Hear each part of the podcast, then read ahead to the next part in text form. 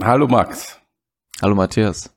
Hi. Und auch ein herzliches Hallo an unsere Hörerinnen und unsere Zuschauerinnen zu einer neuen Folge Deep Minds, unserem Podcast, den wir zwei gemeinsam mit Menschen aufnehmen, die sich mit künstlicher Intelligenz und mit Wissenschaft befassen und denen wir einfache und schwere Fragen stellen über Technologie, Forschung, Entwicklung und unsere Zukunft.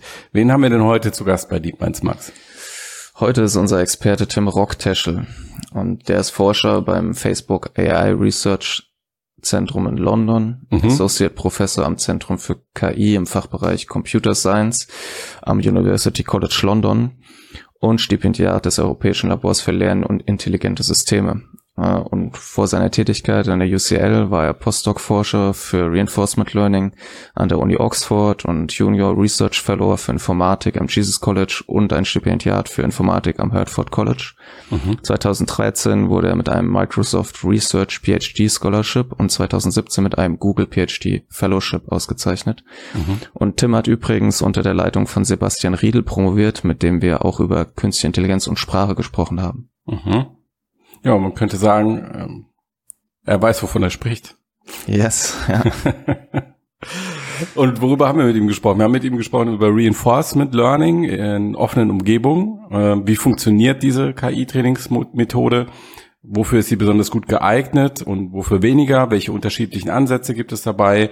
Und vor allen Dingen auch, was ist ihr langfristiges Potenzial? Und dann hat Tim ja noch ein besonderes Steckenpferd mitgebracht, nämlich NetHack. Das ist so ein vorsinnflutliches, beinhartes, zufallsgeneriertes Videospiel aus 1987.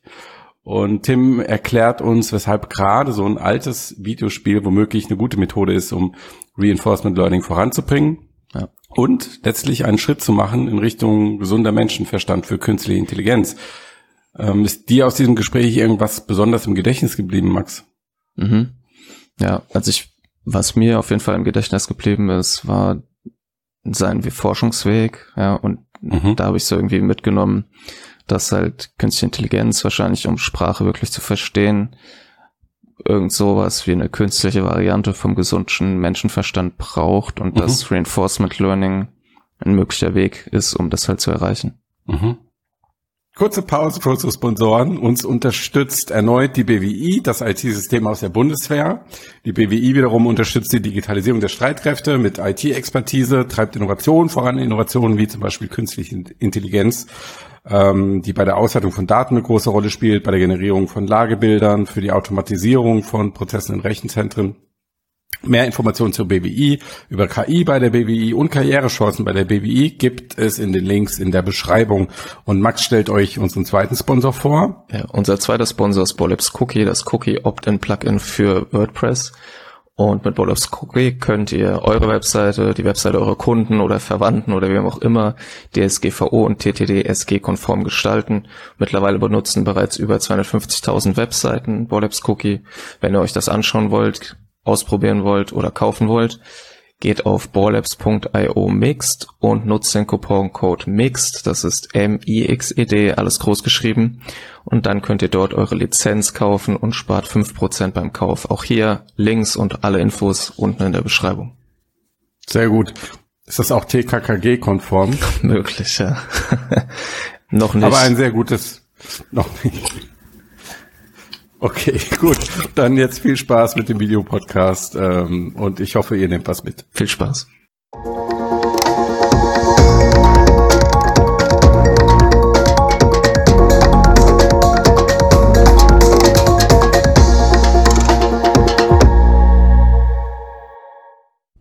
Tim, normalerweise sagen wir Menschen Computern ja, was sie zu tun haben, also wirklich Zeile für Zeile und der Computer ähm, führt das dann aus, wie wir es ihm befohlen haben. Jetzt im Kontext bei künstlicher Intelligenz soll das anders werden. Also der Computer soll was lernen. Was ist denn der grundlegende Gedanke dahinter, wenn man sagt, okay, wir befehlen dem Computer jetzt nicht mehr, sondern er soll selbst was lernen? Warum machen wir das?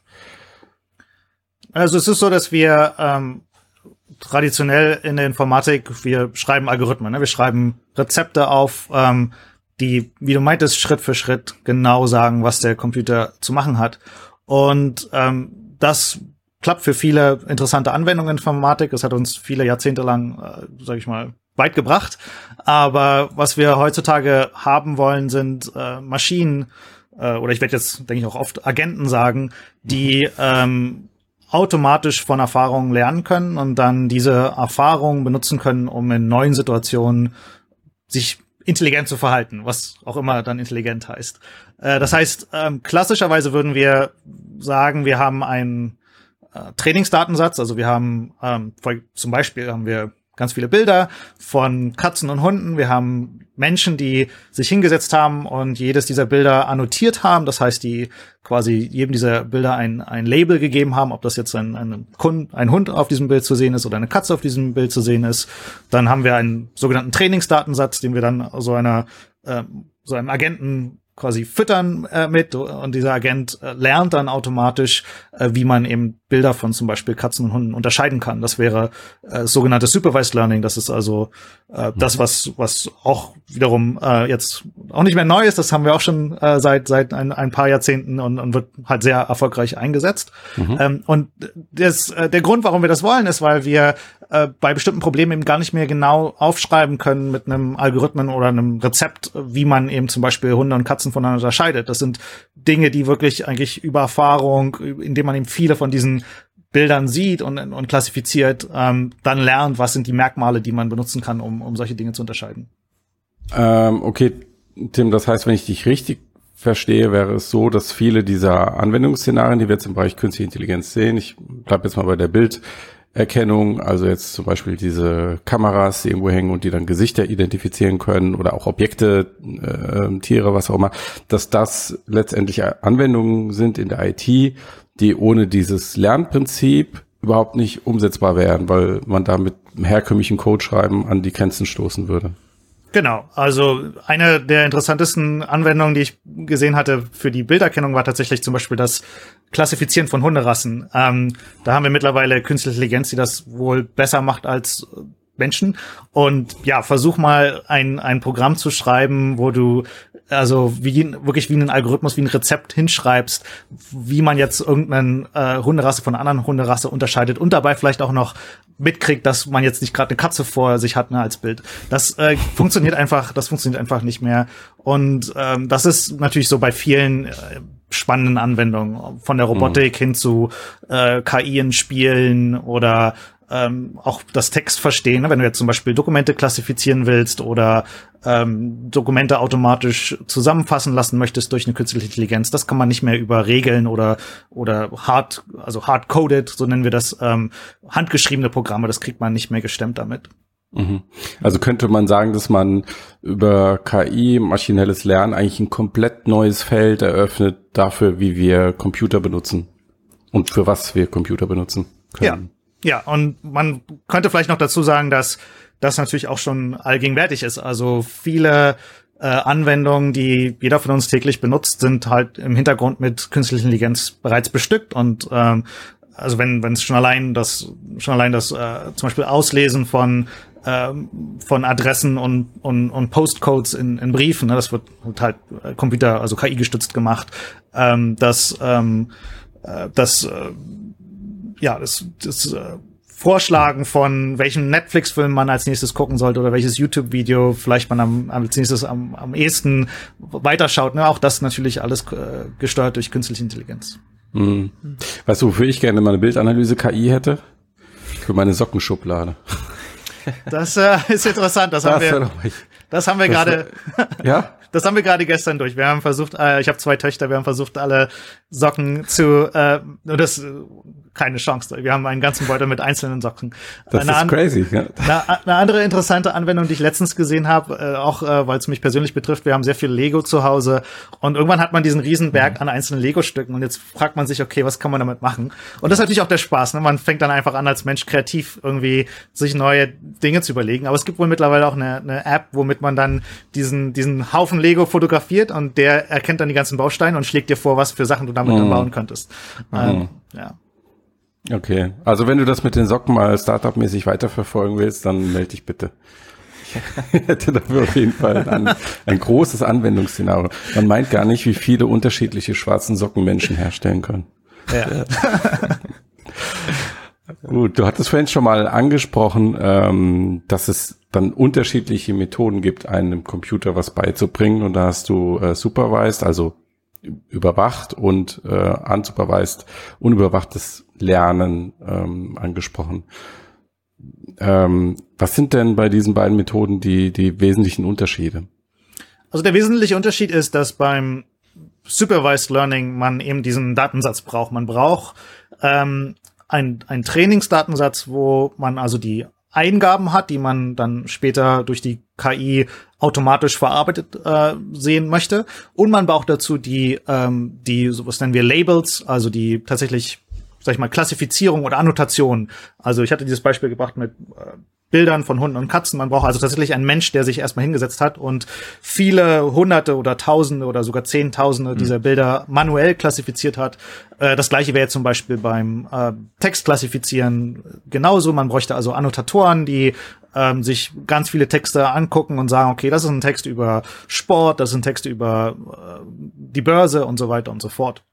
Und das kostet natürlich viel äh, viel Geld und, und auch viel Zeit. Man braucht eben ähm, diese ganzen Annotatoren. Für bestimmte ähm, Domänen ist das auch extrem schwierig, wenn man zum Beispiel, ähm, man stellt sich vor, man, man möchte automatisch aus äh, Publikationen zum Beispiel extrahieren, äh, was für Medikamente wirken am besten gegen was für Krankheiten oder was sind zum Beispiel ähm, Kreuzreaktionen zwischen Medikamenten. Ne? Es werden jeden Tag abertausende medizinische Publikationen veröffentlicht und als Arzt ist es sehr schwer, sich da einen, einen Überblick zu machen. Das wäre schön, wenn wir KI hätten, die das automatisch extrahieren könnte, diese Informationen von all diesen äh, Publikationen und das wird auch äh, geforscht und gemacht. Aber hier braucht man natürlich jetzt Annotatoren, die nicht einfach nur Texte klassifizieren, ob das jetzt sich über Sport, äh, der, der Text über Sport redet oder über, über die Börse, sondern hier braucht man wirklich Domain-Experten, die äh, mhm. natürlich sehr teuer sind und, und auch teilweise wirklich schwer sind äh, zu kriegen. Das heißt, das ist Supervised Learning. Wir brauchen diesen annotierten äh, Trainingsdatensatz. Und in den letzten ja, zehn Jahren gibt's äh, immer mehr das Bestreben hin zu äh, sogenannten Unsupervised Learning. Kann man ähm, der Maschine im Prinzip beibringen, selbstständig ähm, nach äh, Merkmalen zu gucken, indem man einfach eine Riesenmenge an äh, äh, zum Beispiel Texten ähm, bereitstellt und die Maschine sich selber die Aufgabe zum Beispiel stellt, immer das nächste Wort vorherzusagen. Also es liest einen Text und versucht immer äh, in jeder Stelle zu überlegen, okay, was ist denn das wahrscheinlichste nächste Wort, was als nächstes kommt. Und äh, ähnlich kann man das auch in der, in der Bildverarbeitung machen. Ähm, man kann sagen, okay, hier sind also eine, eine aberwitzige ähm, eine aberwitzige Menge an, an Bildern, die man vielleicht aus dem Internet hat und man äh, versucht jetzt ein Modell zu trainieren, was ohne irgendwelche Annotatoren klarkommt, einfach versucht äh, zum Beispiel zu klassifizieren, ob ein gewisser Bildausschnitt, äh, ob der eher so links oben im Bild ist oder eher äh, rechts unten. Ja? Und wenn man also diese, ähm, das nennen wir dann ein, eine Objective, also ein, äh, ein, ein, eine Metrik quasi definiert, mit der ähm, die diese Maschine also selber eine Aufgabe hat, äh, mit den mit der Eingabe etwas zu machen, ohne dass ein Mensch dort äh, also betreut. Ähm, wenn man das an diese sehr großen Datensätze in der Textverarbeitung und in der Bildverarbeitung äh, anwendet, dann bekommt man ähm, bekommt man sehr interessante Ergebnisse, in, indem man also dann Modelle hat, die automatisch diese Texte oder Bilder repräsentieren können und die dann, wo man dann nur noch eine ganz kleine ähm, Datenmenge braucht an annotierten ähm, Daten, um die dann für eine gewisse ähm, gewisse Anwendung ähm, fein zu tunen. Also wir, wir sagen Feintuning, weil das heißt im Prinzip nochmal bisschen quasi dann anzupassen für eine ganz spezielle Domäne, die man oder eine ganz spezielle Aufgabe, die man diese Modelle dann ähm, ähm, die man dann haben möchte. Also mhm. Mhm. Das heißt, wenn man das jetzt extrem runterbrechen würde, dann würde man sagen, also beim Unsupervised Learning im Vergleich zum Supervised Learning reduziert man den Faktor Mensch nochmal um 90 Prozent, 95 Prozent, nimmt ihn also nochmal stark aus der Gleichung raus und benutzt ihn nur noch so für die Feinheiten. Jetzt hast du ja schon gesagt, was die Vorteile davon sind, wenn man dieses Supervised Learning verlässt, also dass man dann halt einfach diese, diesen enormen Arbeitsaufwand nicht mehr hat. Dann haben wir, glaube ich, diesen ganzen Themenkomplex mit, ähm, den du auch genannt hast, dass das natürlich auch diffizil sein kann, solche Einordnungen, äh, Beschriftungen umzusetzen, dass da vielleicht auch zu Fehlern vorkommen kann, Vorurteilen. Wo siehst du denn ähm, jetzt beim Unsupervised Learning im Vergleich so die Stolpersteine oder auch, auch die Risiken bei diesem Prinzip im Vergleich zum Annotieren? Na, das, du hattest jetzt gerade schon ähm, zum Beispiel Bias angesprochen. Ne? Also wenn mhm. ich, ähm, wenn ich Annotatoren frage, was, äh, was wird, was, was ist in dem Bild gezeigt, wenn ich jetzt vernünftige, mhm. äh, sag ich mal, Leute dort eingestellt haben, die mir diese Bilder klassifizieren, dann dann okay, dann ist, dann klappt das, dann klappt das mhm. gut, ne? Aber beim Unsupervised Learning ist es so, dass man natürlich wirklich angewiesen darauf ist, auf die Qualität der Daten, auf denen man das mhm. Modell trainiert. Also wenn ich jetzt zum Beispiel, und das, das, diese Beispiele gibt's, wenn ich jetzt also ganz viele, ähm, ganz viele Texte zum Beispiel ähm, nehme und dann darauf ein Modell trainiere, was also Wörter lernt zu repräsentieren, dann kriegt man den interessanten Effekt, dass man aus diesen Wortrepräsentationen teilweise lineare ähm, Relations ähm, extrahieren kann. Also man kann dann zum Beispiel sagen, man weiß dann zum Beispiel, das ist die Wortrepräsentation von Deutschland und wenn ich jetzt in ähm, diesem ähm, in diesem Raum mich dann in eine bestimmte Richtung bewege, in diesem Repräsentationsraum, dann lande ich bei der Hauptstadt von Deutschland. Und das mhm. gleiche dann für Frankreich, England und so weiter. Ähm, das Problem ist aber auch, dass, dass dann kommen solche Sachen raus, wie zum Beispiel, äh, ich nehme ähm, König die Wortrepräsentation von König, ich subtrahiere die Wortrepräsentation von Mann, ich addiere die Wortrepräsentation von Frau und ich lande bei Königin, das ist auch noch okay. Aber wenn ich dann zum Beispiel sowas nehme wie Professor, ich nehme die Wortrepräsentation von Professor, ich subtrahiere Frau, äh, Mann, ich addiere Frau, dann lande ich auf einmal bei äh, Assistant Professor. Ne? Und das ist also ein, ein mhm. Bias, der ist in den, in den Daten drin und den wollen wir aber nicht haben, weil für unsere ähm, Applikationen, die wir damit dann bauen, zum Beispiel, äh, wollen wir natürlich nicht, dass unsere KI auf irgendwelchen, äh, auf irgendwelchen Artefakten vom Datensatz äh, heraus Schlüsse, äh, Schlüsse zieht. Ja, also mhm. dieses, dieses Problem ist dann nochmal verstärkt. Das gleiche passiert in der Bildverarbeitung, wenn du jetzt, sag ich mal, wenn du halt unvorsichtig warst und dein ganzer Datensatz in irgendwelche, sag ich mal, weiße Leute auf Instagram, ja, dann äh, kann dein Modell natürlich eben andere äh, Leute mit anderen äh, mit anderem Hintergrund eben nicht mehr mit anderem Hin Ethnizität nicht mehr klassifizieren, ja. Ähm, mhm. oder hat darüber einfach nicht genug gelernt dann. Ähm, und mhm. das das ist dann das ist dann schwierig ähm, rauszukriegen aus diesen Modellen oder okay. beziehungsweise man also muss halt man muss man muss einfach früher anfangen. Man muss also sich sehr sehr viel Gedanken machen, was für Daten man so ein Modell füttert. Ja. Mhm. Okay, das heißt, es ist insgesamt ein bisschen ein unkontrollierterer Vorgang oder man muss halt dann äh, vielleicht auch den Aufwand, den man dann äh, beim Supervised Learning, beim Annotieren spart, muss man ein bisschen umschiften und dann in die Kontrolle der Datensätze und sicherzustellen, dass da eine hohe Qualität vorhanden ist. Genau. Okay. Was ich mich immer dabei frage, ist, ob äh, das Unsupervised Learning nicht vielleicht auch dann Muster aufdeckt, die menschliche Annotatoren halt nicht aufdecken können. Also du hast ja schon angesprochen, dass es teilweise schwierig ist, gewisse Sachen, also wenn man jetzt auch an Bilder denkt, halt, wir sehen ja, also es gibt ja einmal das Problem, dass gewisse Bilddatensätze ja schon einen Bias drin haben, weil Leute halt gerne Sachen fotografieren, die sie interessant finden. Also, und meistens heißt das, dass irgendein Objekt zentral im Foto ist. Oder vielleicht, wenn er bis im, im goldenen Schnitt oder so irgendwie angeordnet ist. Und dann hat man ja schon mal das Problem, dass auch selbst wenn ich jetzt 300 Millionen Bilder von Instagram nehme, die alle ja trotzdem schon eigentlich diesen Bias haben. Äh, also in dem Sinn, nicht im Sinne, dass es jetzt ein schlimmes Vorurteil ist, aber damit dann zu arbeiten kann ja sein, dass es in anderen Bereichen dann äh, Probleme hat. Aber darüber hinaus so wie ich das verstehe, ist ja so, ich trainiere das zwar unsupervised, aber um dann konkret was damit zu machen, muss ich dahinter ja schon gewisse Kategorien schalten. Also wenn ich dann sage, okay, jetzt möchte ich halt gerne Hunde erkennen und das Netzwerk repräsentiert, es gab ja von Facebook zum Beispiel dieses, ich glaube, es hieß Dino, was mit sehr vielen Bildern trainiert wurde und da gab es dann auch dieses Video von dem rennenden Mobs, der halt automatisch markiert wurde und ich frage mich manchmal quasi, was noch für Repräsentationen sich sozusagen in so einem massiv trainierten unsupervised Netzwerk verstecken, die wir so möglicherweise noch nicht nutzen, weil wir halt so festgefahren sind in unseren menschlichen Kategorien. Das ist jetzt so ein bisschen so eine philosophische Fragestellung, aber ähm, verstehst du, was ich meine?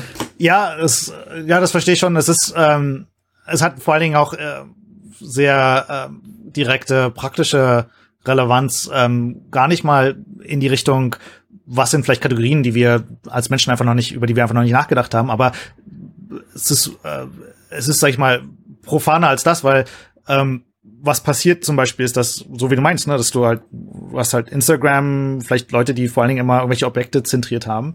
Aber für deine Anwendung, die du am Ende bauen willst mit diesem Modell, möchtest du halt auch irgendwie Objekte erkennen können, die aus allen möglichen Winkeln und in allen möglichen äh, Orten im, im, im Raum äh, sind, ne? Und das kann dein Modell dann auf einmal nicht, weil es sich irgendwie, weil es halt irgendwie sich so diesen Bias halt so drin hat, ne, dass dass dass halt das immer zentriert sein muss. Und es gibt's gibt's ganz fantastische Beispiele. Zum Beispiel ähm, gab es einen äh, gibt's einen sehr populären Datensatz in der äh, in, im, im Natural Language Processing, also im automatischen äh, Verarbeiten von natürlichsprachlichen Texten, wo ähm, wo quasi man Satzpaare bekommt und dann soll man rauskriegen, ob äh, der eine Satz, der zweite Satz eine Schlussfolgerung, eine logische Schlussfolgerung aus dem ersten Satz ist.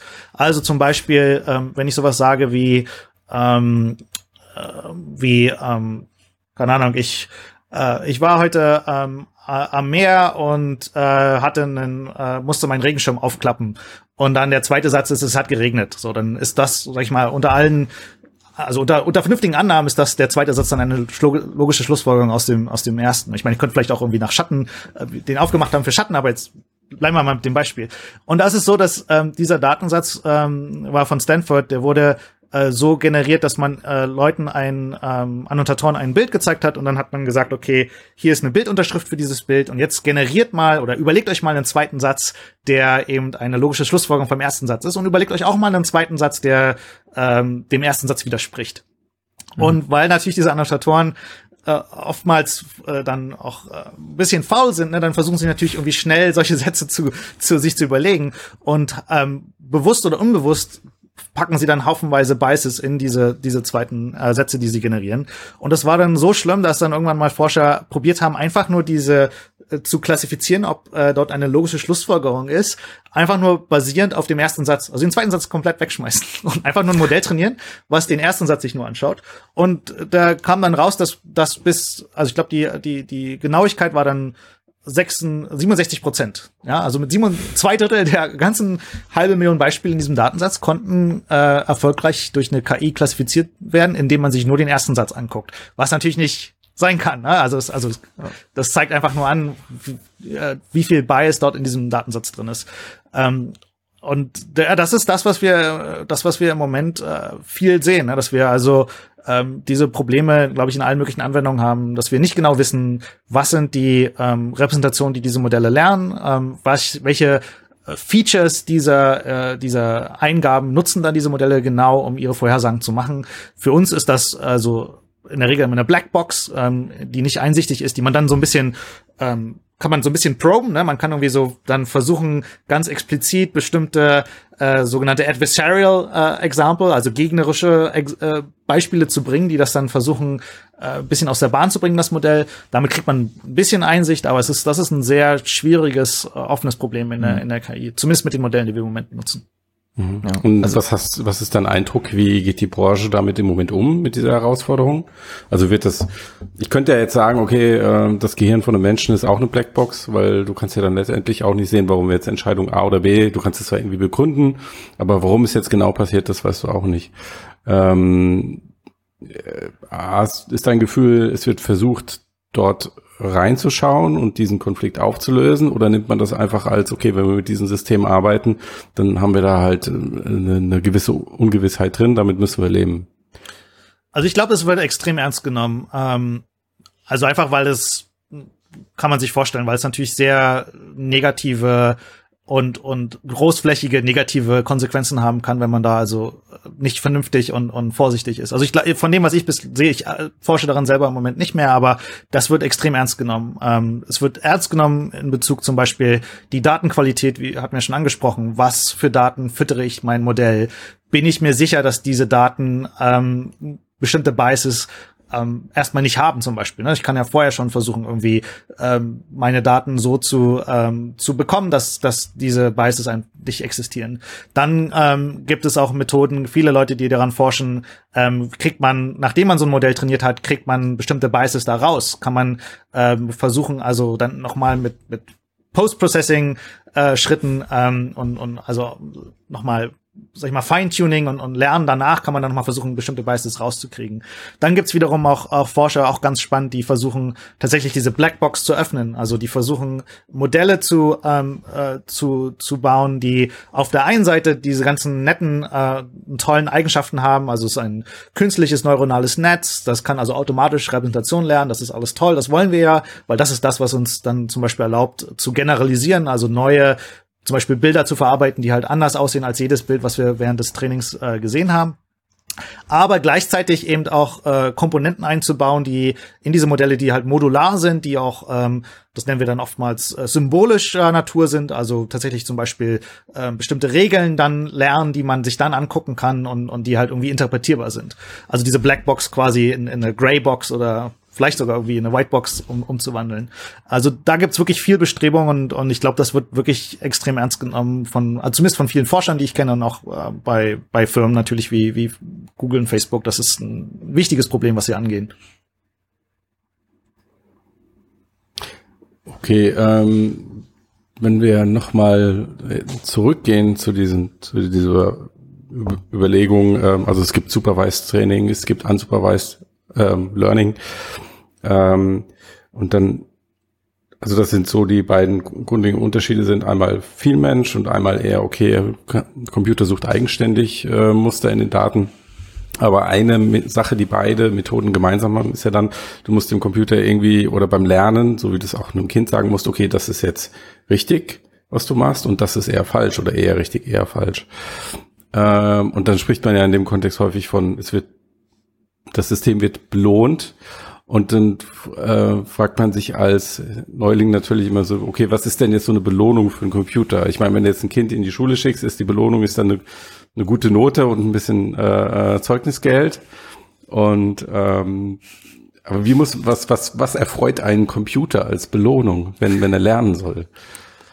Um, ähm, naja, beim sowohl beim also beim Supervised Learning wäre es eben ähm, in, in dem Moment, wo das Modell eine Vorhersage macht, also ich bleibe wieder beim Beispiel, ich gebe ihm ein Bild von einem Hund und es äh, sagt vorher, dass das, sag ich mal, ein, ein, eine Katze ist, ne? dann gibt es also ein, ein, ein Fehler. Dieser Fehler wird quantifiziert, zum Beispiel als Zahl zwischen 0 und 1.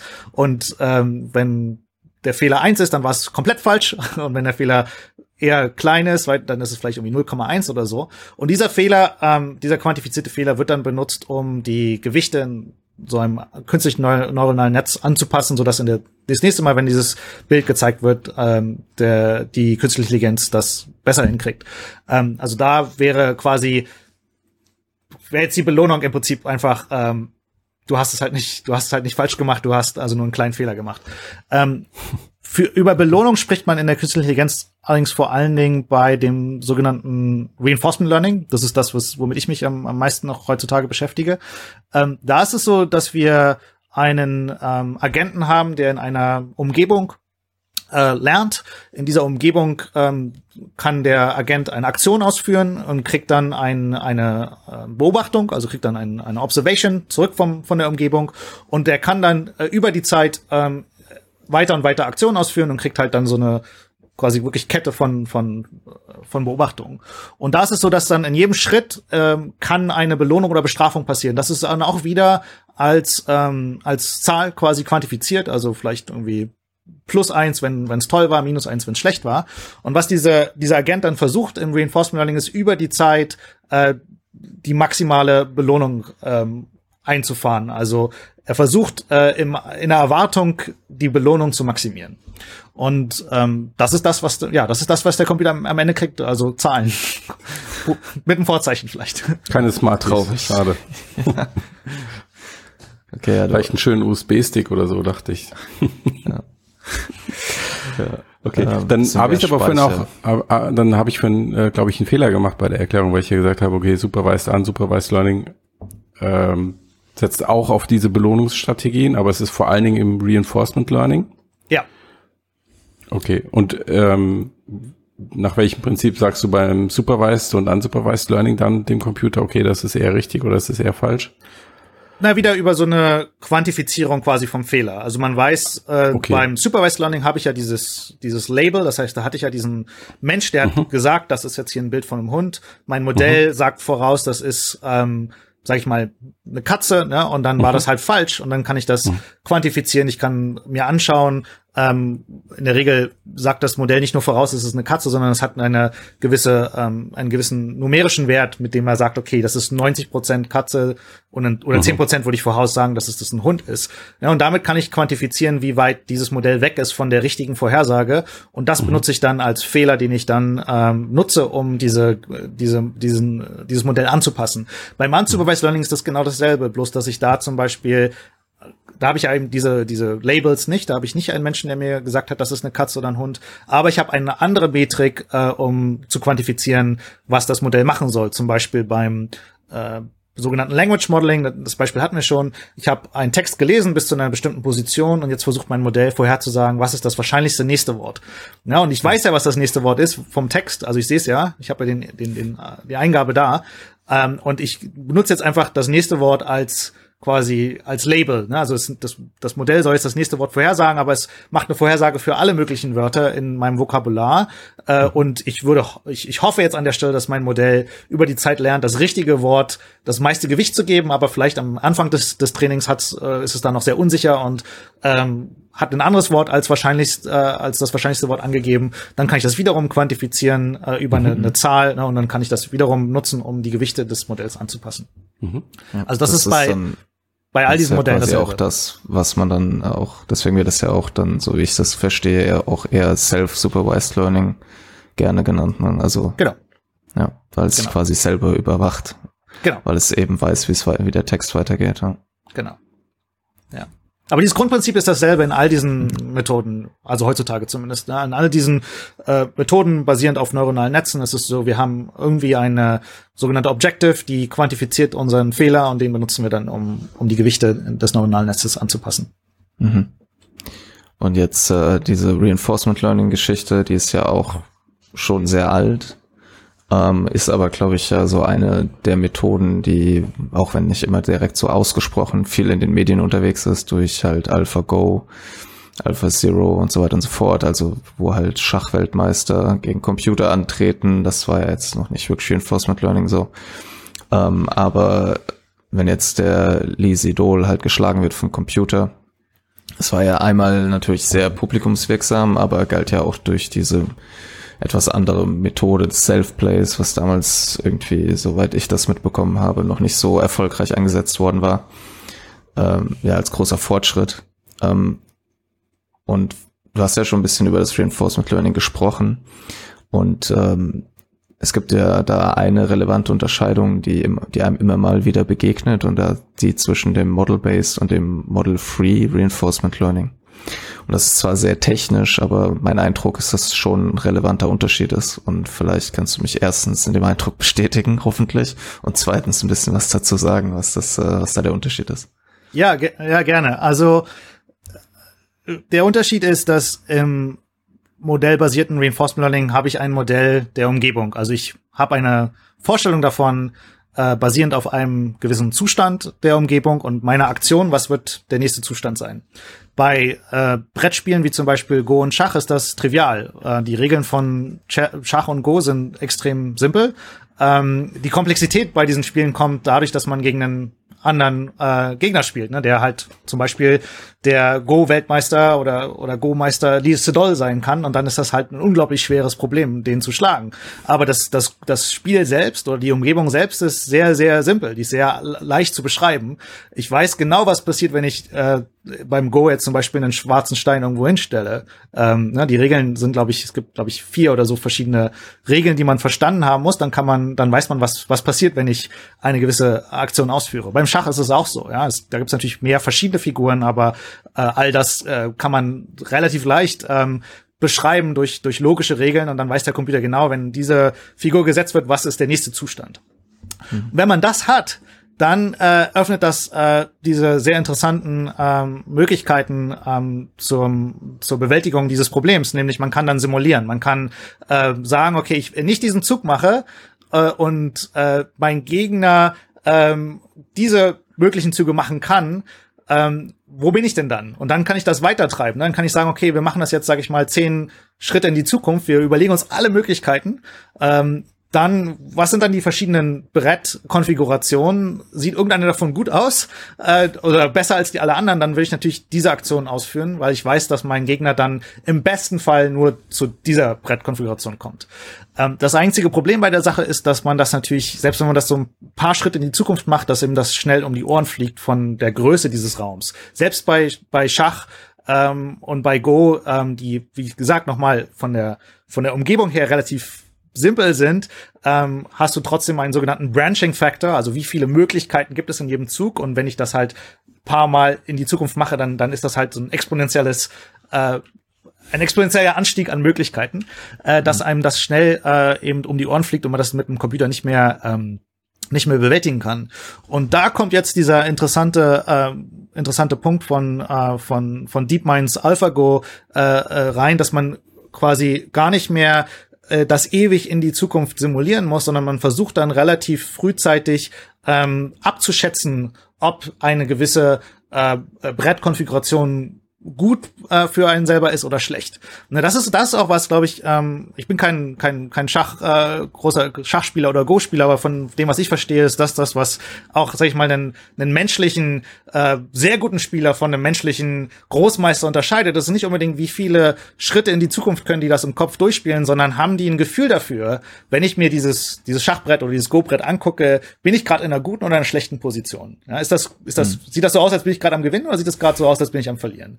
Und wenn man das richtig gut verinnerlicht hat, wenn man das richtig gut kann, sich so ein, so ein Brett angucken und sagen, ja, das sieht schlecht für mich aus, ah, das sieht gut für mich aus, dann muss ich gar nicht mehr so viele Schritte in die Zukunft simulieren. Dann reicht es quasi so ein paar, drei, vier, fünf Schritte in die Zukunft zu, zu simulieren und dann von da aus einfach abzuschätzen, welche von diesen, ähm, welche von diesen Brettkonfigurationen sieht am besten aus. Und das ist genau das, was, ähm, was äh, DeepMind geschafft hat äh, für Go durch dieses äh, Monte Carlo Tree Search, äh, dort eben ein, einen Prozess äh, in Gang zu kriegen, der über die Zeit sehr gut darin wird, ähm, zu lernen über ein Art, äh, künstliches neuronales Netz, was für Brettkonfigurationen sehen, sehen gut aus und welche sehen schlecht aus für den, für den Spieler. Okay. Und das heißt, das Modell freie Reinforcement Learning äh, hat dann sozusagen nicht so ein Modell, kennt zum Beispiel die Regeln für Schach nicht. Genau, ja. also beim modellfreien äh, Reinforcement Learning, das ist vor allen Dingen spannend für Probleme, die äh, komplexer sind, wo eben die äh, der der der Zustandsübergang von einem Zustand in den anderen gegeben einer Aktion nicht mehr so leicht beschrieben werden kann. Ähm, zum Beispiel ähm, Umgebungen, in denen man sehr sehr viele Aktionen hat, also nicht nur 300, sondern aber 1000 Aktionen, ja, dann dann ist wird das halt wird das halt schwer zu ähm, dann dann weiß man nicht unbedingt was ähm, was gegeben einem Zustand, was der nächste Zustand wird äh, ähm, und Vielleicht nehmen wir das nochmal weg. Also eigentlich, das ist nicht gar nicht das Problem, der große Aktionsraum, sondern das Problem sind vor allen Dingen, wenn es zum Beispiel zufällige, ähm, zufällige äh, äh, Transitions gibt. Also wenn ich ähm, gegeben eines Zustands und einer Aktion nicht genau vorhersagen kann, was als nächstes passiert. Wenn ich zum Beispiel würfel, ne, dann ähm, dann dann dann weiß ich nicht genau, was der nächste äh, Zustand ist. Dann habe ich nur eine Wahrscheinlichkeitsverteilung über die nächsten Zustände.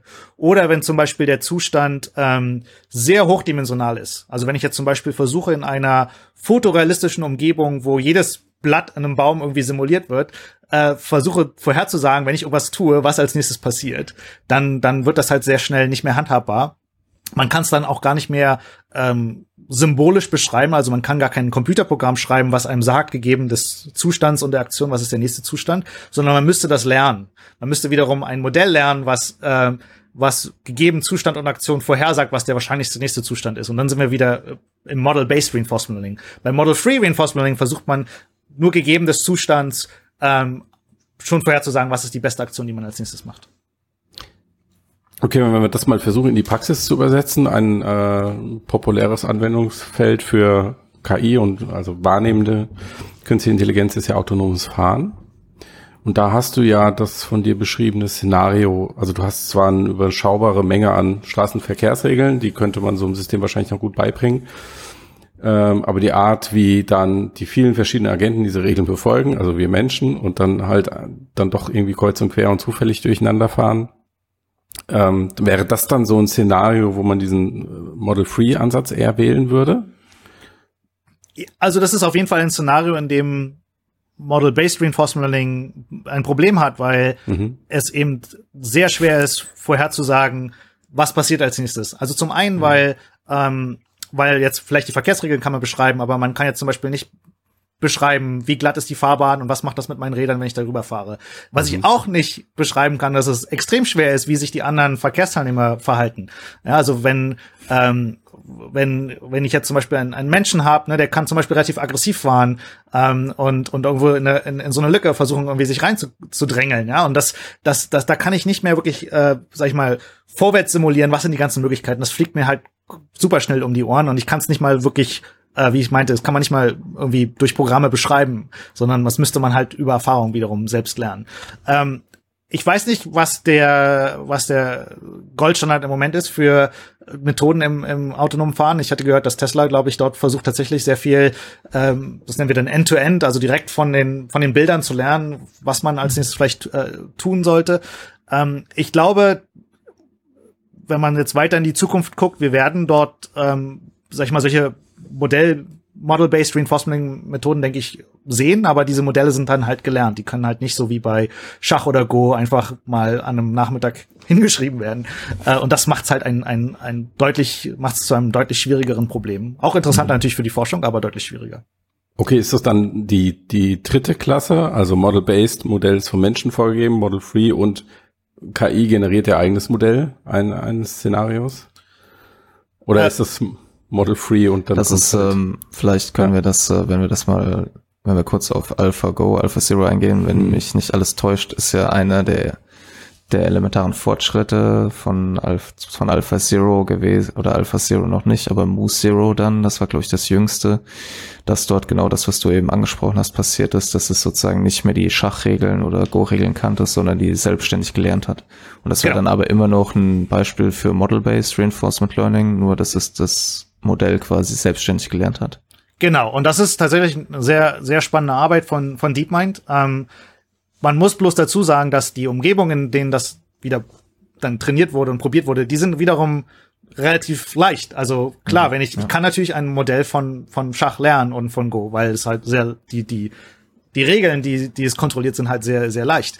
Aber es ja. gibt halt andere Umgebungen. Wir hatten jetzt autonomes Fahren. Ähm, es gibt auch andere simulierte Umgebungen, die wir zum Beispiel viel benutzen, ähm, wo das überhaupt nicht mehr leicht ist. Und da ist die Frage, und das ist jetzt eine offene Forschungsfrage, klappen dann solche Methoden wie Musiro noch oder wären dann diese Modelle nicht irgendwie zu schwer zu lernen? Müssen wir nicht mhm. irgendwie uns andere Dinge überlegen, wie wir es, wie wir es schaffen, dass, dass Agenten ein Modell von der Welt oder von der Umgebung, in der sie sind, äh, über die Zeit lernen und es dann auch benutzen?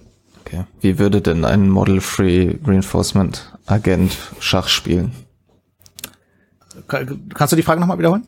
also ja, äh, wie ein Model Free oder ein, ein Agent ohne Modell Schach spielen würde, um das vielleicht so stärker nochmal zu kontrastieren. Ja, so ein, ein, ein, ein Model Free Agent, der Schach spielen würde, würde nicht versuchen, in die Zukunft weit zu, zu simulieren, was passiert, sondern der müsste sich das Brett anschauen und von dem jetzigen Brett direkt die Aktion vorhersagen, die es, die es machen will, ohne jetzt wirklich im Kopf zu simulieren, ähm, was passiert, wenn ich diese Aktion mache. Das wäre jetzt Model Free. Okay, und der also man könnte dementsprechend kein besonders guter Schachspieler werden. Wahrscheinlich nicht, nee. Ähm, Oder naja, ist die, ist, äh, das ist, das ist auch die Frage, ne? Also wenn du jetzt, ich hatte ja vorher gemeint, wenn du es schaffst, vorherzusagen, den Wert von einem, von einer Brettkonfiguration, wenn du mhm, in der Lage bist, das sehr, sehr gut vorherzusagen, dann kannst du es natürlich so weit vorhersagen, dass du selbst vom Anfang des Schachspiels, nachdem du einen Zug setzt, äh, weißt, okay, das gewinne ich. Ja? Oder wenn ich den Zug setze, ich weiß, ich gewinne das. Ähm, okay. Und ähm, das ähm, ist das, was wir ähm, eine Value Function nennen, also einen Wert von einem Zustand. Ähm, was man aber auch viel, äh, gerade jetzt im Model Free äh, Reinforcement macht, ist einfach eine, eine State Action Value Function, also für den zu, jetzigen Zustand und der Aktion, was ist der Wert davon? Und wenn ich die halt gut drin lernen kann, dann ist das wieder das gleiche Ding. Ich weiß einfach, äh, ich werde das Spiel gewinnen und ich weiß einfach, die Aktion ist die, die ich ausführen muss, um das Ding zu gewinnen. Ähm, das ist theoretisch möglich, es ist bloß ähm, wahrscheinlich ähm, wahrscheinlich zu schwer zu lernen, selbst für Schach. Okay. Ähm, bevor wir jetzt äh, weitergehen, äh, weil ich würde gerne noch ein bisschen über die ganzen Probleme sprechen, die ich sehr interessant finde, weil wenn wir uns quasi vom Spielbrett wegbewegen, wird es ja immer komplizierter. Du hast es auch schon angesprochen mit den, auch selbst in einer hoch, also in einer hochauflösenden Simulation, wo man ja dann eigentlich denkt, ach, da können die besonders gut trainieren, aber ja auch sehr viele Probleme ähm, auf die zukommen. Ähm, was würdest du denn beschreiben, ist so das Ziel von Reinforcement Learning oder eigentlich, also es das gibt es so was wie ein Endziel, also sowas, wo, wo man sagen würde, das hätten wir irgendwann gerne? Ja, ich glaube, wenn man verschiedene Leute fragt, haben die verschiedene Vorstellungen davon, ähm, logischerweise. Äh, ich sag mal, für, für einige Leute ist das Endziel also äh, eine künstliche Intelligenz, die sich in der realen Welt ähm, so intelligent verhalten kann, dass sie im Prinzip ununterscheidbar ist vom Menschen. Ähm, das wäre, sag ich mal, in dem Formalismus vom Reinforcement Learning äh, erstmal theoretisch abgedeckt, weil es eben so generell ist. Äh, man kann alle möglichen Probleme beschreiben als, okay, da ist eine Umgebung und es ist ein Agent und der kann Aktionen ausführen. Man kann auch viele Supervised Learning Probleme, sag ich mal, darauf trivialerweise irgendwie abbilden. Ob das dann sinnvoll ist, ist eine andere Frage. Also das könnte man, das könnte man sagen. Man könnte sagen, okay, man möchte also, also so eine, so eine generelle Künstliche Intelligenz, die so eine, vielleicht eine Superintelligenz irgendwann, die also uns Menschen alle ablöst. Ähm, aber ich glaube, wir haben, sag ich mal, in den nächsten Jahrzehnten wahrscheinlich erstmal äh, andere Probleme, nämlich wir haben das Problem, dass wir Reinforcement Learning ähm, in der Forschung, äh, wir haben wir haben das Problem, dass wir in der Forschung eben simulierte Umgebungen benutzt haben für eine lange Zeit und aus sehr gutem Grund. Simulationen sind toll, weil in Simulationen kann man sag ich mal, schneller simulieren als Echtzeit. Ne? Man könnte, sag ich mal, so ein Spiel wie zum Beispiel ähm, äh, Pong oder ein Spiel wie Super Mario, man kann das halt so schnell simulieren, dass wir halt am Tag sag ich mal, dieser, diese KI am Tag von, von eine Billion Interaktionen lernen. Ne? Das ist toll, weil dann, dann müssen wir nicht ewig warten, bis der Computer äh, gelernt hat, wie, wie, wie man da drin ähm, eben gut, ähm, gut spielt. Ähm, das ist toll. Es ist auch toll, weil ähm, die Alternative wäre, dass man tatsächliche echte Roboter zum Beispiel benutzt zum, zum Trainieren. Und das machen natürlich auch Forscher. Aber ja. da hängt halt ein riesen Rattenschwanz dran, ähm, weil du brauchst äh, zum einen brauchst du viele Ingenieure, die dir helfen, diese Roboter ähm, instand zu halten. Die können kaputt gehen, die können sich selber verletzen tatsächlich, also selber ihre ihre Aktoren kaputt machen. Ähm, die können auch gefährlich sein natürlich für die Leute ringsherum. Du brauchst also dann ein viel teures Labor, äh, um deine Forschung zu machen. Äh, mhm. Du, wenn du die direkt auf diesen Robotern trainierst, dann müssen die halt äh, mit der Echtzeit umgehen. Also sie können halt nur so schnell trainieren, wie wie halt sie sich bewegen können. Ne? Und, und äh, nochmal, wenn man das ähm, in Kontrast setzt mit simulierten Umgebungen, wie zum Beispiel Computerspiele, dann äh, ist es natürlich fantastisch, in solchen Computerspielen äh, Künstliche Intelligenz zu trainieren. Äh, es macht viele Dinge viel einfacher und viel billiger.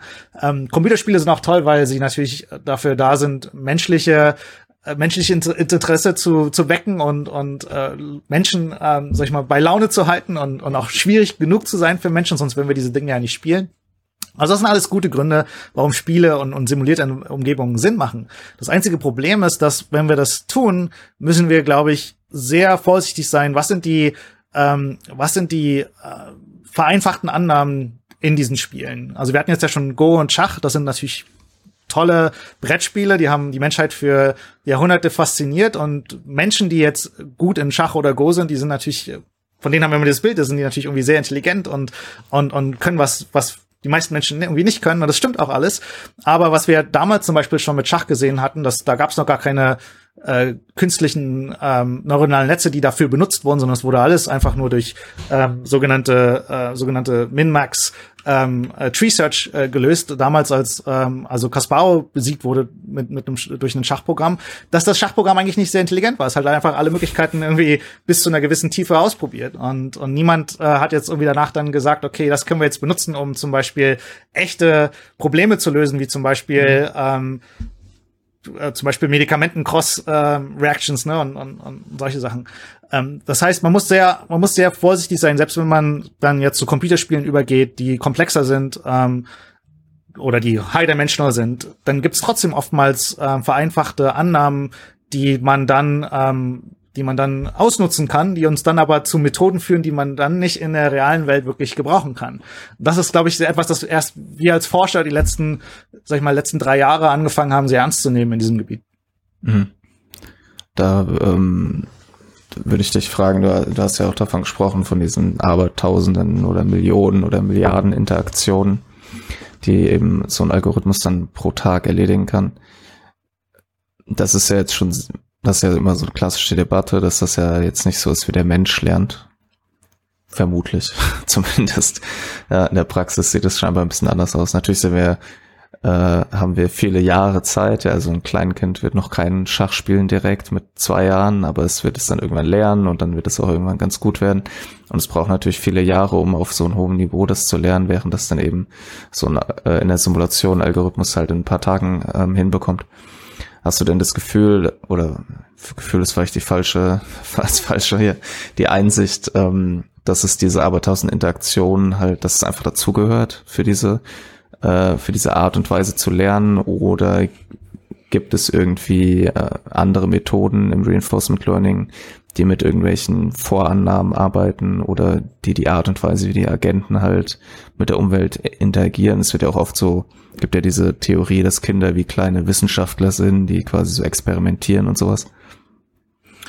Ähm, ich, also es ist im Moment so, dass das einfach, das ist, was die Methoden hergeben, die wir gerade haben. Die brauchen halt einfach leider eine aberwitzige Anzahl von Interaktionen, um für komplexe Probleme irgendetwas Sinnvolles zu tun. Das, ich, ich stimme dir absolut zu, das ist nicht so, wie Menschen lernen. Ähm, und ich, ich hoffe und, und, und bin auch überzeugt davon, dass wir, glaube ich, in den nächsten Jahren und Jahrzehnten dort viel Fortschritt sehen werden. Zum Beispiel, ähm, es gibt Umgebungen, in denen du ohne Vorwissen, also sprich zum Beispiel Wissen darüber, wie die reale Welt funktioniert. Ohne dieses Vorwissen würde es, würde jeder Mensch aufgeschmissen sein. Ähm, als Beispiel, ähm, zum Beispiel du spielst ein Spiel wie Minecraft, wo du halt viele Sachen machen kannst. Ähm, aber wenn du dieses Spiel spielst, hast du halt irgendwie schon Verständnis davon, wie Feuer funktioniert und wofür man einen Bogen benutzt und ähm, vor, dass man vor Monstern irgendwie wegrennt. Also so Dinge, die einfach für dich trivial sind, äh, mhm. Das weiß eine künstliche Intelligenz, wenn sie anfängt, in solchen Umgebungen zu lernen, das weiß sie nicht. Das heißt, was die macht, ist zufällig Dinge ausprobieren und dann gucken, irgendwie, ob hat mir das jetzt eine Belohnung gebracht oder nicht. Äh, und da kann man sich schon vorstellen, dass das einfach un unglaublich ineffizient ist. Das heißt, was wir brauchen über die nächsten Jahre und Jahrzehnte sind Methoden, die ähm, also so eine Art Common Sense äh, und, und Weltverständnis haben und dies, die lernen, äh, das anzuwenden in neuen Umgebungen, in denen sie dann trainiert werden. Das geht sogar so weit, dass für viele Spiele, das finde ich super faszinierend, für viele Spiele ist es so, dass es natürlich Fangemeinden gibt, die schreiben ganze Wikipedias über diese Spiele und was es da alles drin gibt und wie man mit all diesen Dingen da drin umgeht. Und ein Beispiel, was wir jetzt für die Forschung sehr viel benutzen, ist äh, NetHack. Das ist ein, ähm, ein äh, Terminal-basiertes Spiel aus, aus den 80er Jahren. Das heißt, es ist, sieht sehr archaisch aus. Da gibt's dann also wird das die Spielwelt wird eigentlich durch durch äh, ASCII äh, Buchstaben repräsentiert und ähm, es ist ein sogenanntes Rook-like Game, wo äh, also das so ist, dass wenn man stirbt, ist man tot, dann muss man das Spiel wieder von vorne anfangen und es gibt haufenweise Möglichkeiten in diesem Spiel zu sterben. Es gibt auch haufenweise Hunderte von äh, von ähm, von äh, Items und hunderte äh, verschiedene Monster, die man also lernen muss, zu, mit denen umzugehen. Und mhm. es gibt, soweit ich weiß, keinen Spieler, der es geschafft hat, dieses Spiel zu gewinnen, ohne nicht auch irgendwie sich zu informieren, äh, online, äh, in, in natürlich sprachlichen Texten, was man zu tun hat, in was für Situationen. Also quasi auf solche, solches Domänenwissen zugreifen, ist was, was wir Menschen halt echt fantastisch können und unsere künstliche Intelligenz im Moment noch gar nicht. Und das ist, mhm. finde ich, eine sehr interessante offene Fragestellung, wie wir das, wie wir das hinkriegen in den nächsten Jahre und Jahrzehnte. Mhm. Gibt es denn überhaupt, gibt es einen Ansatz, wie dieser Pfad zu so einem ähm, Common Sense für Maschinen überhaupt aussehen könnte? Ich meine, ich bin mir gerade nicht, nicht sicher, ob es ähm, sogar Le Cun war, der mal meinte, okay, um, um einer KI gesunden Menschenverstand beizubringen, bräuchte man eigentlich eine komplette Simulation der Welt, die dann in einem hohen Tempo abläuft. Aber um, um so, sowas können wir halt selbst noch gar nicht, also diese Simulation können wir gar nicht herstellen. Ja, also ich glaube, es gibt ähm, es gibt vielversprechende Ansätze, die jetzt nicht so weit gehen, dass wir eine künstliche Intelligenz mit echten menschlichen Common Sense haben, aber ja. wo wir schon vorher zeigen können, so als Proof of Concept, dass, dass diese, dass diese Richtung sinnvoll ist. Zum Beispiel, ähm, wir hatten ja uns über die Verarbeitung von natürlichsprachlichen Texten unterhalten. Und wir hatten ja auch ähm, über Wortrepräsentationen gesprochen. Es ist so, dass du mit so einem unsupervised ähm, Language Model oder einem unsupervised ähm, Word Representation Model, da findest du halt schon interessante ähm, interessante Relationen, die dieses Modell automatisch lernt, wie zum Beispiel, hatte ich ja gesagt, ne, ähm, äh, Land und Hauptstadt. Oder ähm, dass zum Beispiel, keine Ahnung, ähm, dass äh, Äpfel ähnlich sind zu Orangen. Ja? Solche, solche Dinge kann das lernen von Texten. Und das äh, in, in dem Moment tut's das natürlich ohne tatsächlich in der Welt situiert zu sein. Das heißt, es hat kein echtes Verständnis davon, was ein Apfel ist, aber es lernt durch eben lernt diese statistischen Regularitäten von natürlich sprachlichen Texten. Und also im glaub, Endeffekt von Menschen. Im Endeffekt von Menschen, genau, weil Menschen mhm. sind ja die Leute, die diese Texte schreiben, genau. Richtig, ja. Und ein Beispiel, was ich immer bringe, was, sag ich mal, ja, ein, ein Beispiel, was ich immer bringe, was natürlich wirklich noch nur ein kleiner Babyschritt hin ist zu einer KI, die vielleicht ein, ein, ein etwas, sag ich mal, sinnvoller, äh, sinnvoller äh, exploriert, ist, ähm, stell dir vor, du bist in einem Spiel, wo du in eine Tür rennst und diese Tür ist abgeschlossen. Ähm, und du guckst irgendwie in dein Inventar und da findest du einen Schlüssel. Ne? Und dann sagst du, okay, vielleicht probiere ich mal diese Tür mit einem Schlüssel aufzuschließen. Das ist irgendwie sinnvoll, ne? Und vielleicht klappt das nicht. Uh, und dann siehst du irgendwie in deinem Aktionsraum, äh, dass du vielleicht, äh, dass du auch treten kannst. Dann versuchst du vielleicht die Tür einzutreten. Ne? Und dann probierst du es ein paar Mal und dann klappt es und dann ist die Tür eingetreten. Das ist was, was tatsächlich in, in NetHack ähm, der Fall ist, also in diesem Spiel, was, was wir viel für die Forschung benutzen. Und wenn du jetzt diese Wortrepräsentation nimmst, dann könntest du zum Beispiel rauskriegen, einfach nur von dem, wie Menschen über Türen und Schlüssel und, und mhm. Treten sprechen in natürlichsprachlichen Texten, dass man, wenn man in der Situation ist, dass man vor einer Tür ist, dann sollte man vielleicht erstmal ausprobieren, die mit dem Schlüssel aufzuschließen oder erstmal probieren, die einzutreten, bevor man all die anderen hunderte von Aktionen ausprobiert, wie zum Beispiel mhm. vor der Tür einen Kuchen essen oder irgendwie vor der Tür ähm, äh, irgendwie ähm, keine Ahnung, ähm, sich im Kreis drehen oder so. Ne? Ja. Das, das allein wäre schon, glaube ich, ein großer Schritt vorwärts, weil dann würde deine künstliche Intelligenz eben nicht ähm, 90 Prozent oder 99 Prozent ihrer Zeit damit zu verbringen, einfach nur zufällig Dinge Irgendwas. auszuprobieren. Ne? Hm. Es wäre auch super, wenn sie lernt, erst den Schlüssel zu probieren und dann zu treten. Oder zu klingeln. ja. ja. der, bald der Parcours laufende Boston Dynamics-Robot meine Tür eintritt. oh Gott. Ja. Ähm, ja, ja, das ist äh, tatsächlich sehr spannend. Also diese, die Idee halt, äh, das Wissen, was wir über die Welt in unsere Texte gelegt haben, zu nutzen und es in, für so einen Agenten dann verfügbar zu machen. Ähm, da gibt's aber natürlich auch interessante diese Repräsentationen in den äh, in diesen Sprachmodellen. Da sind ja auch da quasi unsere Sprache ist ja leider sehr zweideutig, hat viele Implikationen und so. Da gab's ja auch immer Beispiele, dass zum Beispiel gut und böse nah beieinander sind. Ähm, was ja irgendwie Sinn macht, aber quasi aus einem anderen Aspekt wiederum nicht so. Äh, das äh, ist natürlich auch interessant, wie sich das auswirken wird, aber die Interaktion mit Echtweltobjekten ist wahrscheinlich tatsächlich sehr gut äh, und sehr präzise abgebildet in den Texten. Ähm, du hast jetzt gerade schon von NetTech zweimal gesprochen und ich würde auch gerne mit dir da noch ein bisschen drüber sprechen. Ähm, äh, aber du, was ich, also was mein Eindruck ist, ist so, dass gerade die Atari-Games wurden ja viel genutzt und da gab es ja eine Erfolgsmeldung nach der anderen, aber es gab vor allem dieses Montezumas Revenge, wo sich die Forscher häufig die Zähne dran ausgebissen haben. Und da wird häufig davon gesprochen, dass es irgendwie das Problem da ist, dass halt Umgebungen sind, in denen diese, um, diese Belohnungen, die der Agent ja ben, benötigt, irgendwie nicht ständig verfügbar sind. Und das ist ja auch scheinbar sowas, was auch in Minecraft oder anderen Titeln ein Problem ist. Vielleicht kannst du da kurz noch was zu sagen, äh, bevor wir zu NetTech übergehen. Ja, also ähm, gerne. Montezuma's Revenge, das ist also eins von diesen ähm, 52 Atari-Spielen, das äh, benutzt wurde, ich glaube 2013 von DeepMind, äh, um zu zeigen, dass man also eine künstliche Intelligenz trainieren kann, die äh, eben all diese Spiele spielen kann und viele davon besser als als selbst ähm, durchschnittliche Menschen. Also das war ein fantastischer Meilen, Meilenstein der, der KI-Forschung. Ähm, aber das Spannende damals war, dass man, also man konnte sich eine Tabelle angucken, wo die Forscher gezeigt haben für jedes Spiel, wie gut diese künstliche Intelligenz ist und wie gesagt, für viele Spiele besser als, als jeder Mensch und, und, und, und dann aber für einige Spiele nichts, also quasi man hat gar nichts hingekriegt. Und das war tatsächlich ganz am Ende dieser Tabelle war Montezumas Revenge. Äh, und das ist natürlich für einen Forscher immer wieder spannend. Ne? Man kann sich natürlich sehr freuen über die die Sachen, die funktionieren. Aber als Forscher guckt man natürlich dann vor allem auch darauf, was sind die Dinge, die gerade noch nicht funktionieren und warum könnte das denn, warum könnte das so sein? Und tatsächlich ist es so bei Montezumas Revenge. Das ist also so eine Art ähm, ja, so ein bisschen so eine Art Jump-and-Run-Spiel, wo man aber irgendwie Schlüssel einfangen muss und dann muss man die benutzen, um irgendwelche Türen aufzuschließen und man hat quasi dann kommt man in einen neuen Raum und dann gibt's, äh, sag ich mal, gibt's so Totenschädel, die können einen dann, äh, können einen dann umbringen und dann gibt's irgendwie Sachen, die kann man reinfallen und ist tot.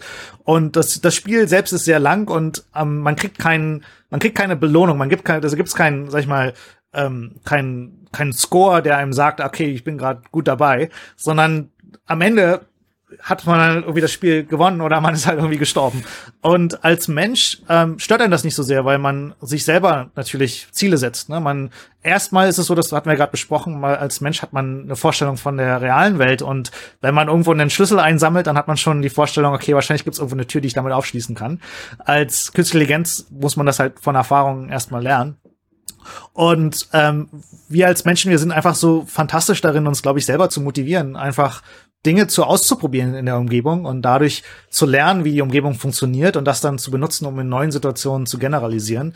Wir sind auch, glaube ich, echt gut darin, uns so langfristige Ziele zu setzen, wie, okay, jetzt bin ich schon hundertmal in diesem Spiel gestorben. Ich bin, ich habe es nicht einmal geschafft, das zu gewinnen. Aber ich versuche jetzt einfach nächstes Mal noch weiterzukommen als vorher.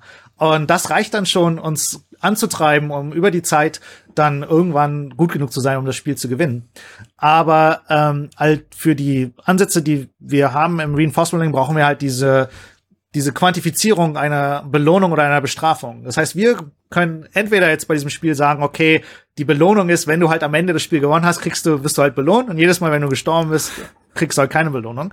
Das reicht aber nicht, weil ähm, wir haben dann für die meiste Zeit oder für immer eigentlich kein wirkliches Trainingssignal, von dem wir lernen können, weil am Anfang stirbt halt der Agent immer wieder und es sei denn, dass er irgendwann mal zufälligerweise all die Aktionen ausführt, die halt dazu führen, dass er am Ende gewinnt. Erst dann kriegt er eine Belohnung und dann kann er versuchen, das wieder so zu machen, dass er nochmal das Spiel gewinnen kann. Das funktioniert natürlich nicht.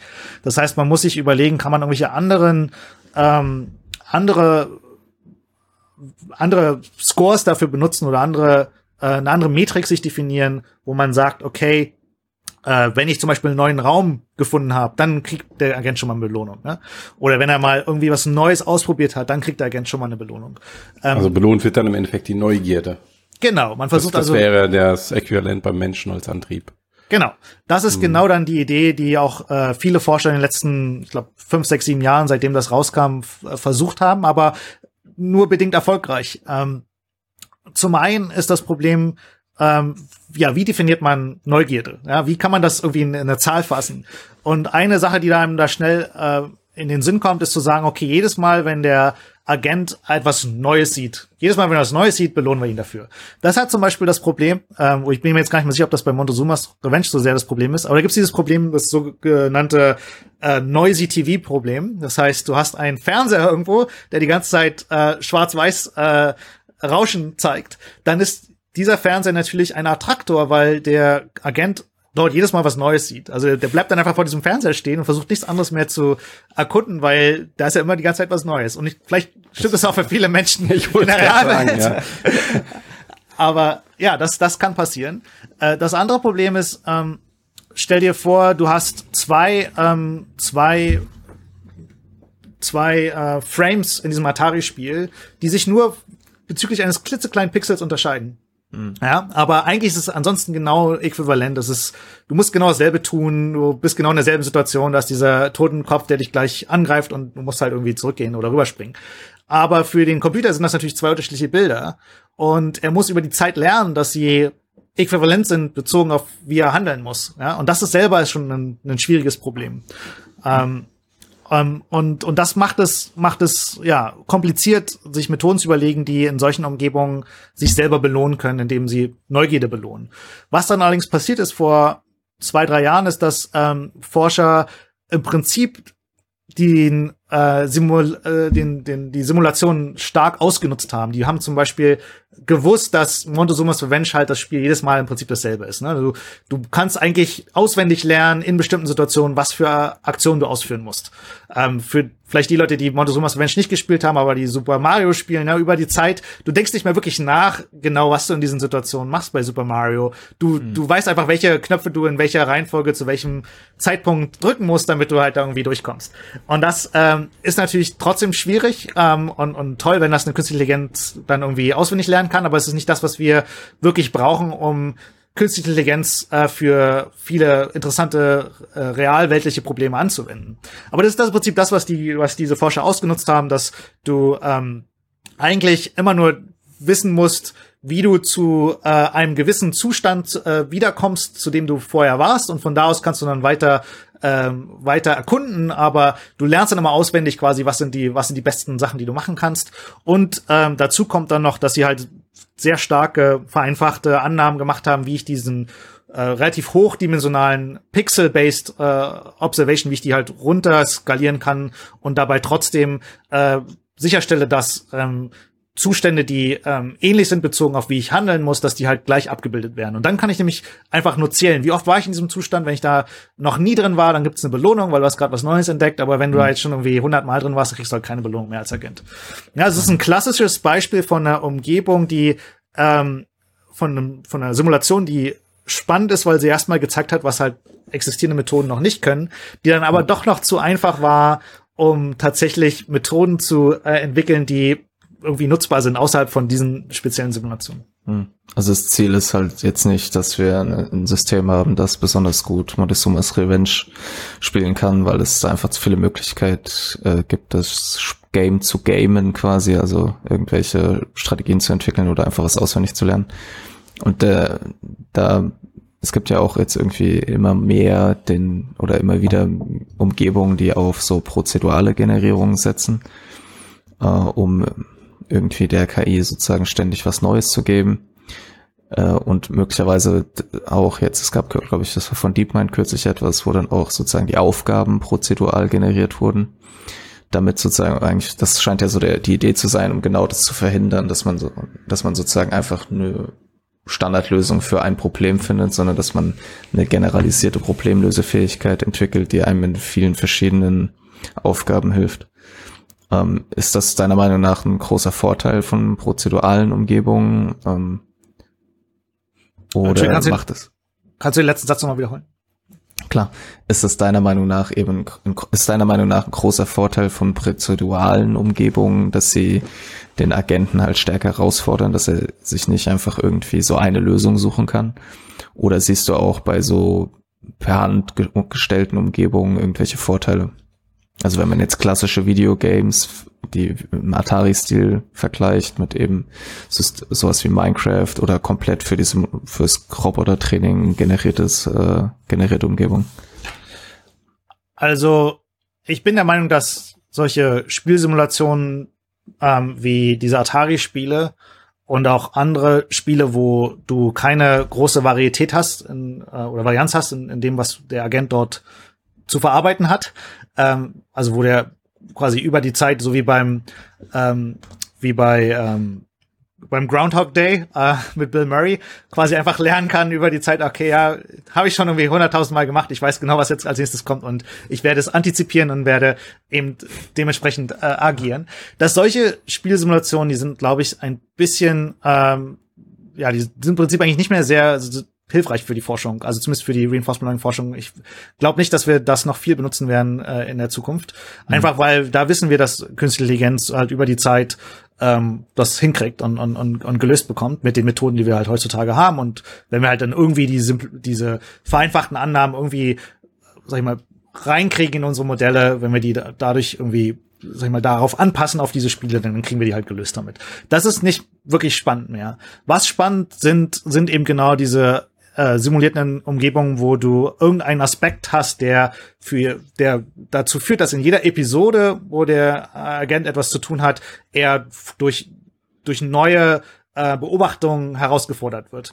Ähm, Minecraft ist ein Beispiel, wo das der Fall ist. Ne? Also mein, Minecraft muss man, äh, muss man abgrenzen von, von diesen Atari-Spielen. Weil in mhm. Minecraft ist es so, jedes Mal, wenn du Minecraft äh, neues Spiel aufmachst, dann wird diese Welt prozedural für dich generiert und du weißt nicht wirklich, was auf dich zukommt. Ähm, es gibt äh, ja, seit ungefähr drei Jahren gibt's immer mehr das Bestreben in der Forschung, solche Umgebungen zu benutzen, was ich stark befürworte. Das ist auch etwas, was unsere Forschung stark beeinflusst hat. Ähm, die ersten, die das äh, mitgemacht haben, waren auch DeepMind. Die hatten auch dort DeepMind Lab, wo du prozedural ähm, solche solche Umgebungen ähm, generieren konntest. Dann gab's ähm, andere ähm, andere Forscher, die zum Beispiel Minecraft benutzt hatten ähm, oder auch immer noch benutzen. Ähm, Microsoft Research war da am Anfang ziemlich ziemlich stark mit dabei. Ähm, und dann gibt's uns, die dort noch mal ein anderes Spiel äh, vorgeschlagen haben, einfach weil es sehr viel schneller zu simulieren äh, geht und weil es mhm. auch ähm, sehr ähm, sehr reichhaltig ist an, an den Interaktionen, die ein Agent da drin haben kann.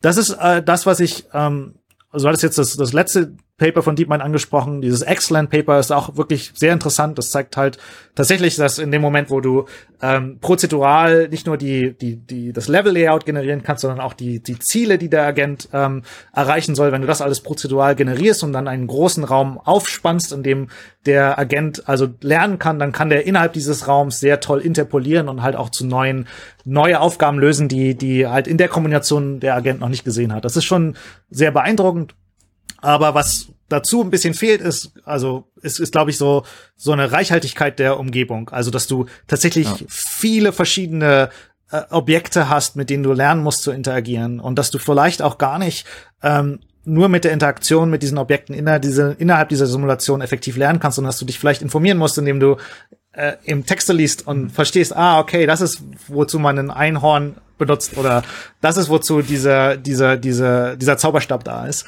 Ähm, und ähm, Matthias hat es ja angesprochen, dass eigentlich man so ein bisschen davon ausgeht, dass was wir Menschen echt fantastisch können, selbst als kleine Kinder, ist wirklich so eine Art Forscher sein und Hypothesen generieren und dann diese Hypothesen versuchen zu verifizieren oder falsifizieren in so einer Umgebung, um uns eigentlich über die Zeit ein Bild davon zu machen, ein Modell davon zu machen, wie diese Umgebung funktioniert, um dann damit zu planen, um dann auch rauszukriegen, was ist tatsächlich interessant, was was was belohnt mich, meine was belohnt meine Neugierde ähm, und, und das ist, glaube ich, was ja was was wir wo sie wo wir richtig gespannt sind, was in den nächsten was wir dann in den nächsten Jahren machen können in, in solchen Forschungsumgebungen.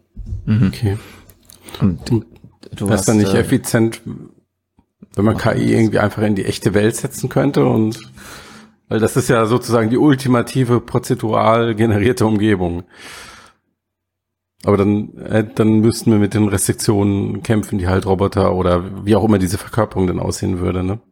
Genau, aber das ist genau mhm. der Grund, warum diese prozedural generierten, simulierten Umgebungen so interessant sind für uns ja. jetzt, weil aus unserer Sicht bringt uns das näher an diesen Traum von irgendwann können wir die nehmen, diese Agenten und halt in die reale Welt stecken, ne? Weil mhm. solange du halt nur in Atari-Spielen trainierst, ähm, naja, dann hast du halt irgendwie diese Effekte, dass diese Agenten halt auswendig lernen, ah, okay, ich bin jetzt wieder in der Situation, äh, da war ich irgendwie schon zigtausend Mal, weiß ich genau, was ich machen muss. Mhm. Aber so, so, so sind wir, so sind, so sind wir nicht gestrickt. Ne? Wir, wir sind halt unglaublich gut darin, wie du meintest, ne? auch äh, einfach in neuen Situationen zumindest äh, was Intelligentes zu tun. Ähm, ob es jetzt das Optimale ist, ist dahingestellt, aber zumindest mhm. können wir können wir sehr robust äh, umgehen mit mit der echten Welt. Mhm. Die, ähm, du hast jetzt ein paar Mal schon von Attack gesprochen. Vielleicht kannst du einfach noch kurz ein bisschen was dazu sagen, denn äh, ihr habt ja die das Network Learning Environment irgendwie jetzt äh, Forschern zur Verfügung gestellt und da auch eine Challenge gestartet. Äh, und ihr habt selber ja auch da Experimente gemacht. Ähm, vielleicht kannst du so ein bisschen was dazu sagen, was ihr da für große Herausforderungen seht, ob es schon irgendwie Fortschritte gibt, seitdem ihr die Challenge gestartet hat äh, und ja, was ihr euch davon erwartet.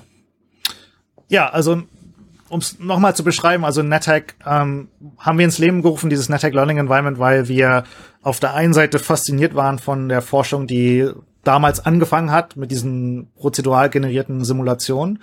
Allerdings war es damals so, dass diese Simulationen entweder waren die ähm, zwar sehr reichhaltig, aber sehr langsam. Minecraft ist ein Beispiel. Also Minecraft ist schon toll als, als Umgebung, um jetzt KI zu trainieren, aber es dauert halt sehr lange, verhältnismäßig sehr, sehr lange, um von einem Zustand in den nächsten überzugeben. Das heißt, sowas, was wir machen, wo wir jetzt einen Agenten tatsächlich eine, eine Milliarde Interaktionen am Tag irgendwie durchlaufen lassen, das könnten wir mit Minecraft einfach nicht. Ähm, das heißt, wir brauchen etwas, was man schneller simulieren kann, was aber diese Forschungs- äh, Probleme trotzdem aufwirft, wo wir also tatsächlich ein bisschen Vertrauen drin haben können, dass wenn wir jetzt Forschungsmethoden äh, oder Modelle dafür äh, entwickeln, dass diese Modelle eben nicht nur den Zweck erfüllen, jetzt irgendwie NetHack toll zu sein, sondern dass wir diese Modelle unter Umständen später benutzen können, um damit echte Probleme äh, anzugehen. Ähm, also das war so ein bisschen der, der Hintergrund. Mhm. Ähm, und was wir halt auch bei NetHack äh, ganz interessant waren, war eben dieser, dieser Fakt, dass, dass es einfach so unglaublich viel äh, auch Texte online gibt, wo Leute im Prinzip erklären, was man machen muss. Und es ist vielleicht interessant, das einfach nochmal bisschen genauer zu erklären. Also, was man oft kennt bei Computerspielen ist, dass man so ein, so ein Walkthrough hat. Also, wo jemand schreibt Schritt für Schritt, okay, du musst dann das machen, dann gehst du darum um die Ecke, da holst du dir irgendwie die Waffe und damit kannst du dann irgendwie das und das. Das klappt Gamefax.com, ohne das wäre ich nicht durch die 90er gekommen. Genau. Aber ähm, bei NetHack ist das interessant, weil ähm, weil dieses Spiel ist prozedural generiert. Also jedes ja. Mal, wenn wir das, ähm, wenn wir dann eine neue Episode starten, weiß der Agent nicht, wie das, wie der der Dungeon aussieht. Ähm, ähm, deswegen kannst du nicht so ein, so ein Schritt für Schritt Walkthrough beschreiben, sondern du kannst eigentlich nur ähm, so generelle strategische ähm, ähm, Hinweise geben. Also generell ist es so, du solltest darauf, da, da und darauf achten. Oder generell ist es so, dass wenn das Monster vor dir steht, dann renn weg oder versuch's nicht anzugreifen, weil du wirst damit irgendwie äh, eingefroren und dann, dann, dann in der Zeit kann alles mögliche Schlechte passieren. Und das macht das, glaube ich, sehr, sehr interessant, ne? weil du, äh, weil du im Prinzip, ja, glaube ich, in den nächsten Jahren hoffen wir, dass wir da Forschungsmethoden entwickeln und auch, auch sehen von anderen äh, äh, Laboren, äh, dass die versuchen eben solche, solches natürsprachliche Informationen irgendwie zu verarbeiten und zu benutzen, um halt schneller und effektiver zu lernen. Okay, also der Ansatz ist, die KI lernt nicht das Spiel, sondern sie lernt die Spielewelt. Na, sie lernt, also als Mensch ist es so, dass du, du spielst dieses Spiel hunderte Male, bevor du es das erste Mal gewinnst. Und die, mhm. und wie du es gewinnst, ist, indem du über die Zeit lernst, was mhm. sind so die Fettnäpfchen? Ja, was sind die Dinge, die dich einfach sofort umbringen und dann ist das Spiel vorbei und du fängst wieder von mhm. vorne an. Mhm. Ähm, und du lernst eben, wie du mit all diesen, all diesen Monstern, all diesen Gegenständen umgehst und du vieles davon lernst du auch einfach, indem du es nicht selber ausprobierst, sondern indem du vorher dich informierst und Texte liest, die dir beschreiben, wie das funktioniert. Genau, ähm, also wenn man so will, so eine Art gesunder Menschenverstand, aber halt im Kontext des Spiels. Genau, also ich glaube, du machst beides. Also Generalisiert. Also hm. Sehr weit kommst du schon allein mit deinem eigenen gesunden Menschenverstand. Also das, das hm. beschränkt einfach schon mal, was du alles ausprobieren wirst. Mhm. Ähm, und dann gibt's halt NetHack-spezifische komische Dinge, die du einfach wissen musst und die kannst du nicht vorher wissen, die wirst du entweder erfahren und dann weißt du Bescheid und bist halt tot und probierst nochmal oder du lernst, du liest sie halt online. Ähm, ja. Okay, und äh, das ist jetzt halt vielleicht ein bisschen spezifisch, aber ich, äh, ich frage mich so, es wird ja, werden ja viele sicherlich probieren. Äh, und da hast du auch eben so gesagt, es gibt so, vielleicht gibt es so unterschiedliche Spielertypen. Es gibt ja die Leute, die sich vorher quasi vorbereiten und von dem Spiel hören und dass es sehr schwer ist und dann sich erstmal zwei Tage ins Wiki einlesen, bevor sie dann anfangen. Aber es gibt ja vielleicht auch eher so die explorativen Typen, der dann halt, wenn wenn er, wenn ihm etwas begegnet, mit dem er nicht klarkommt, halt nachschlägt.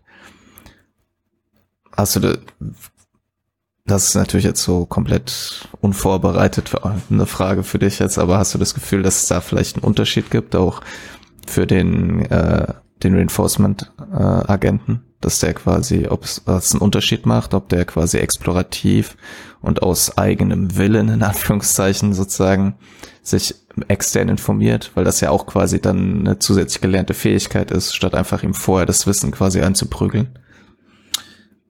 Ähm, ja, das macht, das macht, glaube ich, einen, einen großen Unterschied. Ähm, ich glaube, wir, ich glaube, wir werden halt diese verschiedenen Dinge äh, uns anschauen, also als Forschungsgemeinschaft. Wir werden, glaube ich, nicht jetzt einfach nur eine Methode dort drin versuchen zum Laufen zu kriegen, sondern was, was ich wirklich spannend finde mit dieser Umgebung ist, dass verschiedene Leute halt verschiedene Ansätze fahren können. Und ähm, wir haben das auch, du hattest es angesprochen, wir haben diese Challenge, also auf der NeurIPS, das ist eine der der ähm, größten Konferenzen, akademischen Konferenzen zum maschinellen Lernen. Dort haben wir also diese NetHack Challenge, wo äh, Leute ähm, mitmachen können. Wir haben insgesamt 20.000 Dollar als als ähm, Preisgeld äh, verteilt auf verschiedene äh, auf verschiedene Tracks. Und dort ähm, werden wir Leute haben, die zum Beispiel eben tatsächlich einfach Reinforcement Learning Agenten ähm, äh, versuchen zu trainieren, die darin gut sind. Und wir werden andere Leute haben, die werden versuchen, Bots zu schreiben, also wirklich ihr, ihr menschliches Wissen zu benutzen, um halt äh, einfach einen Algorithmus zu schreiben, der, der gut darin ist, dieses Spiel zu spielen. Da werden wir dann sehen, wo, wie weit Reinforcement wirklich ist. Also schafft es, das, diese Bots äh, zu schlagen, in, in, in, in, ähm, in wie gut sie dieses Spiel spielen können. Ähm, aber ähm, selbst beim Reinforcement Learning gibt's halt haufenweise verschiedene Ansätze, die Leute ausprobieren können. Wir hatten darüber jetzt ja auch schon viel gesprochen. Ne? Also äh, mhm. versuche ich einen reinen Model-Free-Ansatz äh, oder ist der versuche ich etwas Model-based? Wenn es Model-based ist, versuche ich dieses Modell irgendwie zu lernen oder vielleicht kann ich es ja doch irgendwie ähm, durch Regeln oder durch Programme beschreiben, was als nächstes wahrscheinlich am wahrscheinlichsten passiert. Ähm, wenn ich ähm, wenn ich Reinforcement benutze, was ist überhaupt die die Belohnung? Was ist die Funktion, die ähm, beschreibt also welche Situationen werden belohnt und welche werden bestraft? Da können Leute ihr Domainwissen zum Beispiel benutzen. Ähm, schaffen sie es vielleicht tatsächlich Agenten zu ähm, zu entwickeln, die sich selber belohnen, ähm, einfach etwas über die Umgebung, über die Zeit zu lernen und dadurch dann einfach immer weiterzukommen. Ähm, was ist genau das, was wir benutzen müssen, um Kuriosität zu beschreiben, mathematisch, um halt solche Agenten zu trainieren. Ähm, vielleicht gibt es auch schon ein paar Leute, die versuchen werden, eben so, so etwas wie die NetHack-Wiki zu benutzen, um ähm, einen Agenten zu belohnen, jetzt diese NetHack-Wiki zu benutzen, um, um, um äh, besser zu sein in diesem Spiel oder besser zu lernen in diesem Spiel. Ich bin sehr gespannt. Also wir wissen das nicht, wir haben es auch sehr offen gehalten. Leute können wirklich alles Mögliche ausprobieren. Hast du, hast du sowas wie ein Wunschergebnis, was dabei rauskommt? Na, als irgendeine geheime Hoffnung? ähm, nee, als Forscher bin ich natürlich äh, da, sag ich mal, sehr ergebnisneutral. Das muss man, glaube ich, auch immer, immer bleiben. Äh, ja. Aber meine Vermutung ist, meine starke Vermutung ist, dass diese Challenge zeigen wird, dass Reinforcement Learning für eben solche komplexen, prozessual generierten, ähm, reichhaltigen Umgebungen wie diese NetHack, äh, dieses NetHack Learning Environment, dass wir da einfach noch nicht weit sind. Also, dass wir zwar irgendwie den, den Go- und Schachmeister äh, können wir schlagen und selbst in StarCraft haben wir, hat DeepMind, also Deep, äh, hat, hat die, haben die Grandmaster-Level äh, ähm, erreicht, ähm, Schlagen von menschlichen Spielern. Und meine Vorhersage ist, dass für NetHack ähm, wird das nicht passieren. Ich glaube, was wir sehen werden, ist, dass die Leute, die tatsächlich einen, einen Bot schreiben, also wirklich einfach nur ein Programm schreiben, um, um darin gut zu sein, dass die wahrscheinlich weiterkommen werden als, als diese ähm, künstliche Intelligenzen, die von Erfahrung trainieren. Das ist nicht schlecht. Das ist nicht, also das ist nicht, das ist jetzt nicht irgendwie ähm, äh, Untergangsstimmung, sondern es ist als Forscher natürlich absolut faszinierend. Das heißt einfach dann, dass wir noch einen sehr, sehr, sehr langen Weg zu gehen haben und dass es dass es einfach viele offene Forschungsfragen in der KI gibt, die wir da noch angehen müssen in den nächsten Jahren und Jahrzehnten. Und das für mich wäre ein, wäre ein super ähm, ein super Outcome von dieser Challenge. Wenn es mhm. andersrum läuft, bin ich, glaube ich, sehr überrascht und das wäre auch spannend. Dann, dann werde ich sehen oder werden wir als Gemeinschaft sehen, was sind denn die Methoden, die es geschafft haben, da also ein bisschen weiterzukommen. Genauso spannend oder vielleicht sogar ein bisschen spannender? Ich glaube, das wäre noch spannender. Das würde mich wirklich ja. interessieren. Ähm, aber meine Vermutung ist, es wird andersrum laufen. Ja. Aber mhm. wir werden sehen. Wir, wir, wir, ja, wir werden, wir werden, wir werden als Gemeinschaft, als Forschergemeinschaft werden sehen, was da passiert. Und das, das wird, mhm. wird spannend, glaube ich. Und äh, glaubst du, dass diese Challenge dann und wenn, wenn dieses Ergebnis, wie du es äh, äh, vermutest, wenn das so zustande kommt, glaubst du, dass das auch was, was dann ähm, in der KI-Branche wahrgenommen wird und ähm, vielleicht neue Bewegungen reinbringt? Bringt oder grundlegende Dinge nochmal zu hinterfragen? Ja, das ist, ist schon groß genug. Ja, das ist die Hoffnung. Also natürlich, ja. ähm, ich meine, es ist so, dass wir, glaube ich, in unserem Forscherkreis haben wir diese Challenge natürlich schon sehr viel ähm, beworben und ich glaube, da gibt es jetzt viele, viele auch Forscher in, in, jetzt in unserem direkten Dunstkreis, die da, die das wahrgenommen haben und die da hoffentlich auch äh, mitmachen jetzt und, und dort mal ausprobieren, ob ihre Methoden funktionieren. Ähm, aber es ist, man muss wirklich glaube ich, festhalten, dass die, der Fortschritt der künstlichen Intelligenz ist immer daran gebunden, dass man also in irgendeiner Weise einen Meilenstein äh, hat, wo man sagt, okay, wenn, wenn Künstliche Intelligenz das kann, dann, dann glauben wir, dass sie irgendwie intelligent ist. Ne? Das, das hatten wir über Jahrzehnte so gemacht. Das haben wir mit dem Turing-Test so gemacht. Das ist mit Schach, jetzt mit Go, dann mit StarCraft. Und es ist natürlich, mhm. Was wir nennen, wir nennen das immer ein, ein quasi ein Moving Goalpost, also quasi eine, ein Meilenstein, der sich immer bewegt. In dem Moment, wo wir das geschafft haben, dann werden wir feststellen, ah, okay, maybe, also vielleicht ist doch so, dass die Methoden, die wir da jetzt, die das jetzt hingekriegt haben, naja, so richtig intelligent sind die immer noch nicht, weil die können halt mir immer noch keinen keinen Tee kochen oder können mir mein, mein Bier nicht holen. Aber wir sind jetzt trotzdem natürlich einen Schritt weiter, weil jetzt können wir halt irgendwie in einer Umgebung Agenten trainieren, die irgendwie zufällig sind, die zufällig generiert sind oder auch wo Unsicherheit darüber ist, was als, als nächstes passiert, äh, wenn ich eine Aktion ausführe. Das ist natürlich, wäre natürlich toll.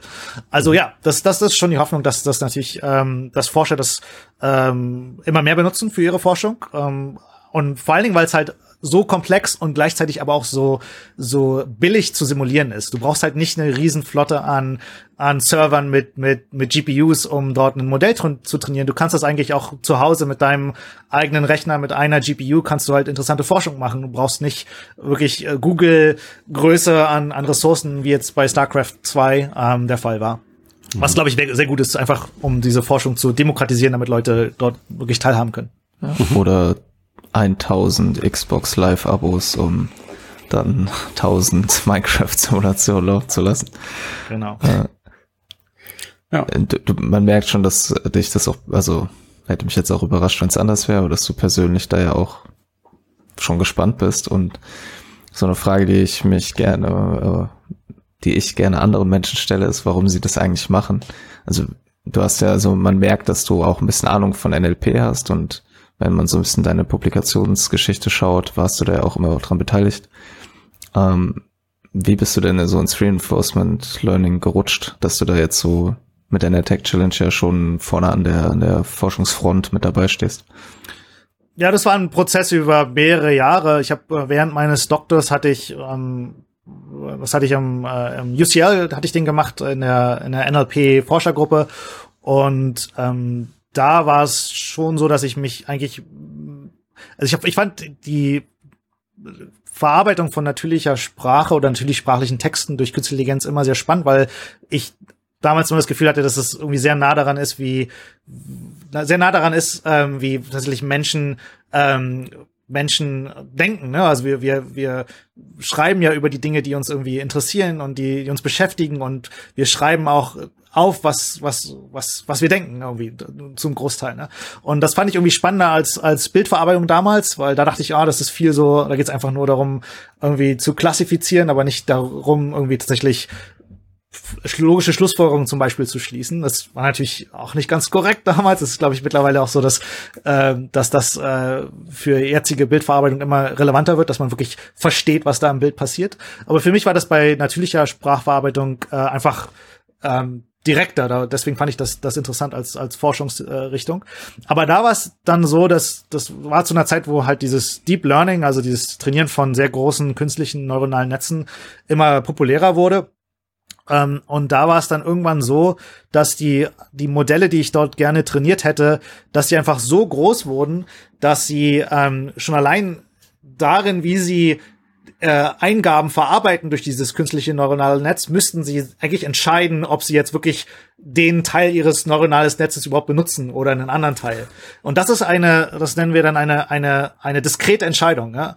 Und das macht es schwierig, äh, diese diese etablierten äh, und sehr erfolgreichen Methoden des Supervised Learnings zu benutzen, weil in dem Moment hat man eigentlich das Problem, dass man einen sogenannten ähm, Gradienten, ähm, äh, den muss man abschätzen in dem Moment. Also man muss dann ähm, über die Zeit mehrere Beispiele äh, prozessieren und dann kann man mal geht man den Weg lang, mal geht man den anderen Weg lang in diesem neuronalen Netz und dann kriegt man irgendwie ein Gefühl dafür, okay, man müsste irgendwie in der Zukunft eher den Weg gehen als den. Und dann hat man im Prinzip so ein, das, das nennen wir ein, ein sequenzielles Entscheidungsproblem und das bringt einen dann quasi in diesen in dieses Rabbit Hole, also in diese, in diese Kaninchenhöhle von Reinforcement Learning. So, das war dann also so, dass am Ende meines Doktors dachte ich, okay, da muss ich einfach mehr drüber lernen und bin dann nach Oxford gegangen für einen, ähm, für einen Postdoc und hat dann äh, anderthalb Jahre später meine eigene Gruppe am, am UCL und auch, auch bei Facebook Air Research ähm, gehabt, wo wir jetzt seitdem einfach Reinforcement Learning Forschung machen.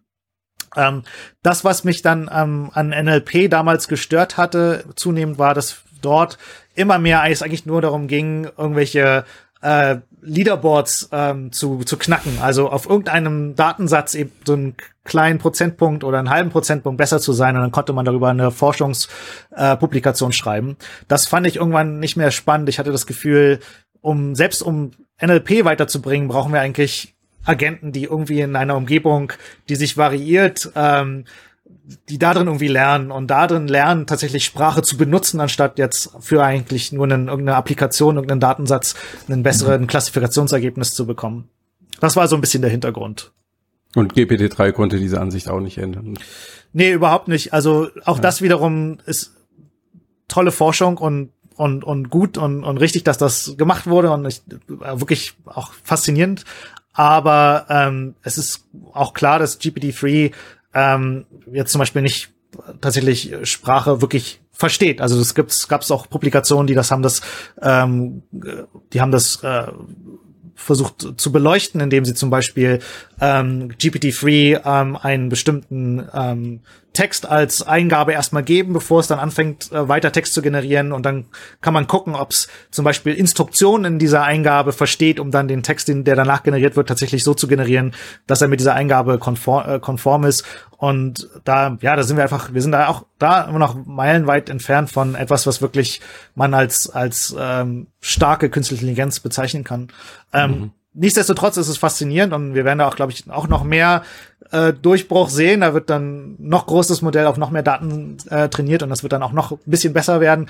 Aber äh, ich glaube schon, dass wir da eigentlich in so eine Art ähm, quasi Schallmauer rennen, die wir erstmal überwinden müssen. Und es ist tatsächlich, glaube ich, nur zu überwinden, indem man Agenten hat, die irgendwie situiert in, in etwas ist, was realweltliche äh, Eigenschaften hat. Ob das jetzt simuliert ist oder wirklich die reale Welt ist, ist vielleicht noch eine andere Frage. Ist, glaube ich, eher eine praktikable Sache.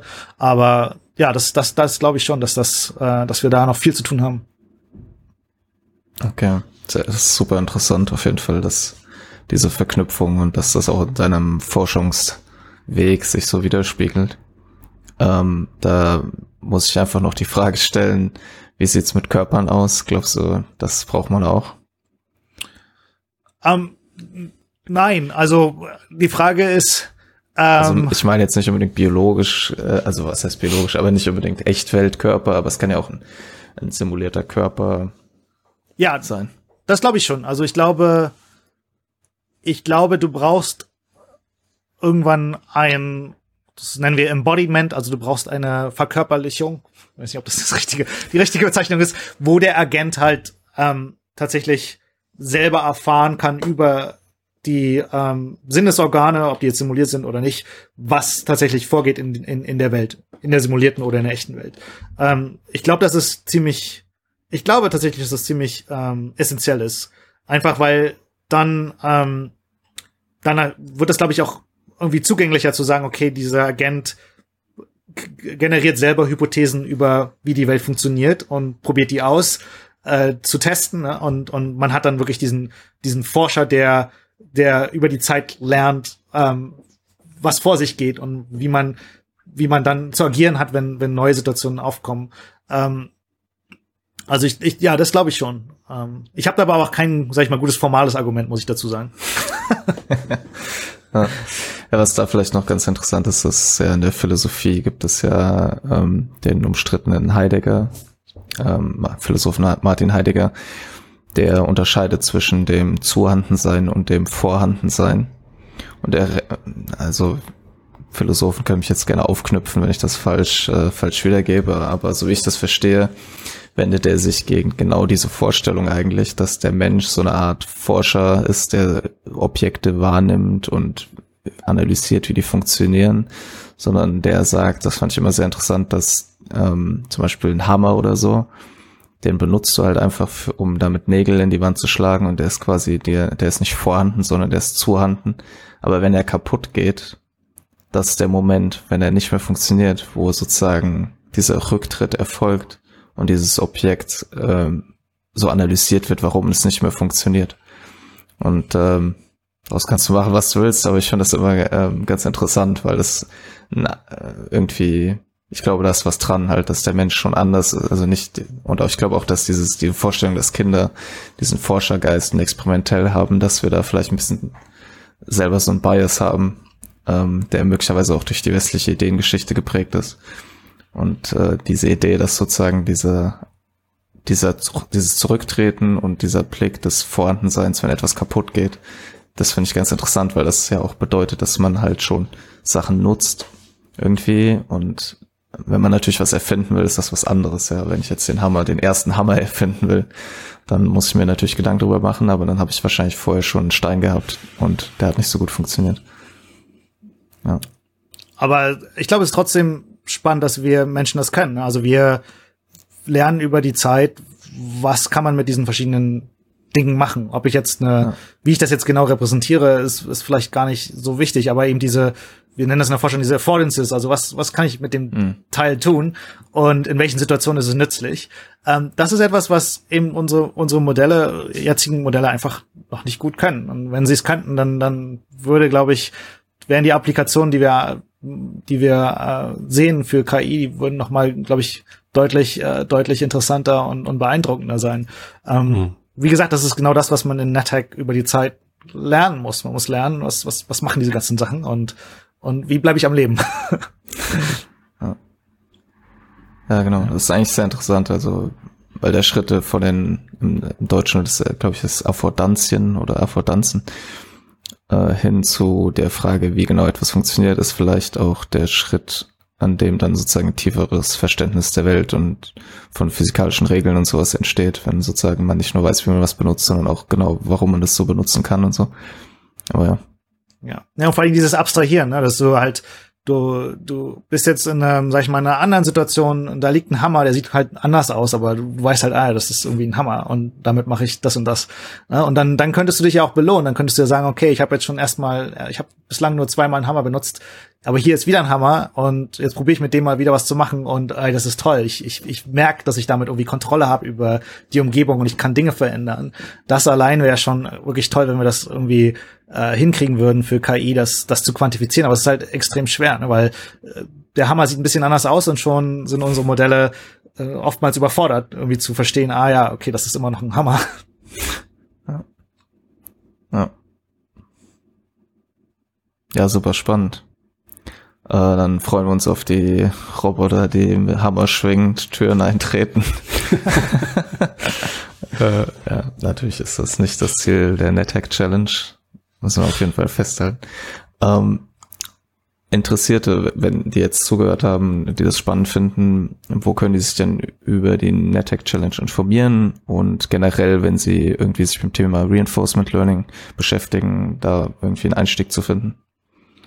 Ja, also die NetHack Challenge, ähm, die, da haben wir eine Website, nethackchallenge.com. Ähm, dann ähm, gibt auch verschiedene ähm, äh, Blogposts, die wir darüber geschrieben haben, die erklären, warum wir das machen und, und was daran interessant äh, sein sollte für Forscher. Ähm, wenn Leute das interessiert, ich würde jeden auch einfach mal raten, NetHack zu spielen und mal zu gucken, wie weit sie kommen und zu sehen, was sind so die Gedankenprozesse, die Menschen selber anwenden, um da voranzukommen. Ich finde das sehr interessant, da sich einfach selber ein bisschen zu beobachten.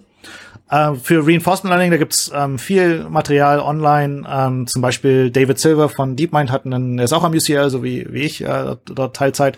Der hat eine sehr tolle äh, Online- ähm, äh, Vorlesungsreihe, die ist auf YouTube, die, die kann man sich anschauen. Dann gibt's ein gutes, ähm, äh, gutes Buch von ähm, von Sutton und Barto. Das ist so ein bisschen das Standardwerk im, im Reinforcement Learning. Das wurde vor ein paar Jahren in der zweiten Auflage veröffentlicht. Das ist auch ein guter Einstieg. Ähm, und ansonsten empfehle ich eigentlich immer Leute dann, äh, Leuten dann irgendwie selber sich die Hände schmutzig zu machen, also mal selber zu probieren, ein Modell zu trainieren. Und da gibt es mittlerweile auch genug ähm, Open Source, äh, wirklich guten, gute Software, die man benutzen kann, um, um einen Einstieg zu finden und, und mal selber zu gucken, was diese Modelle können und nicht können. Und, ja.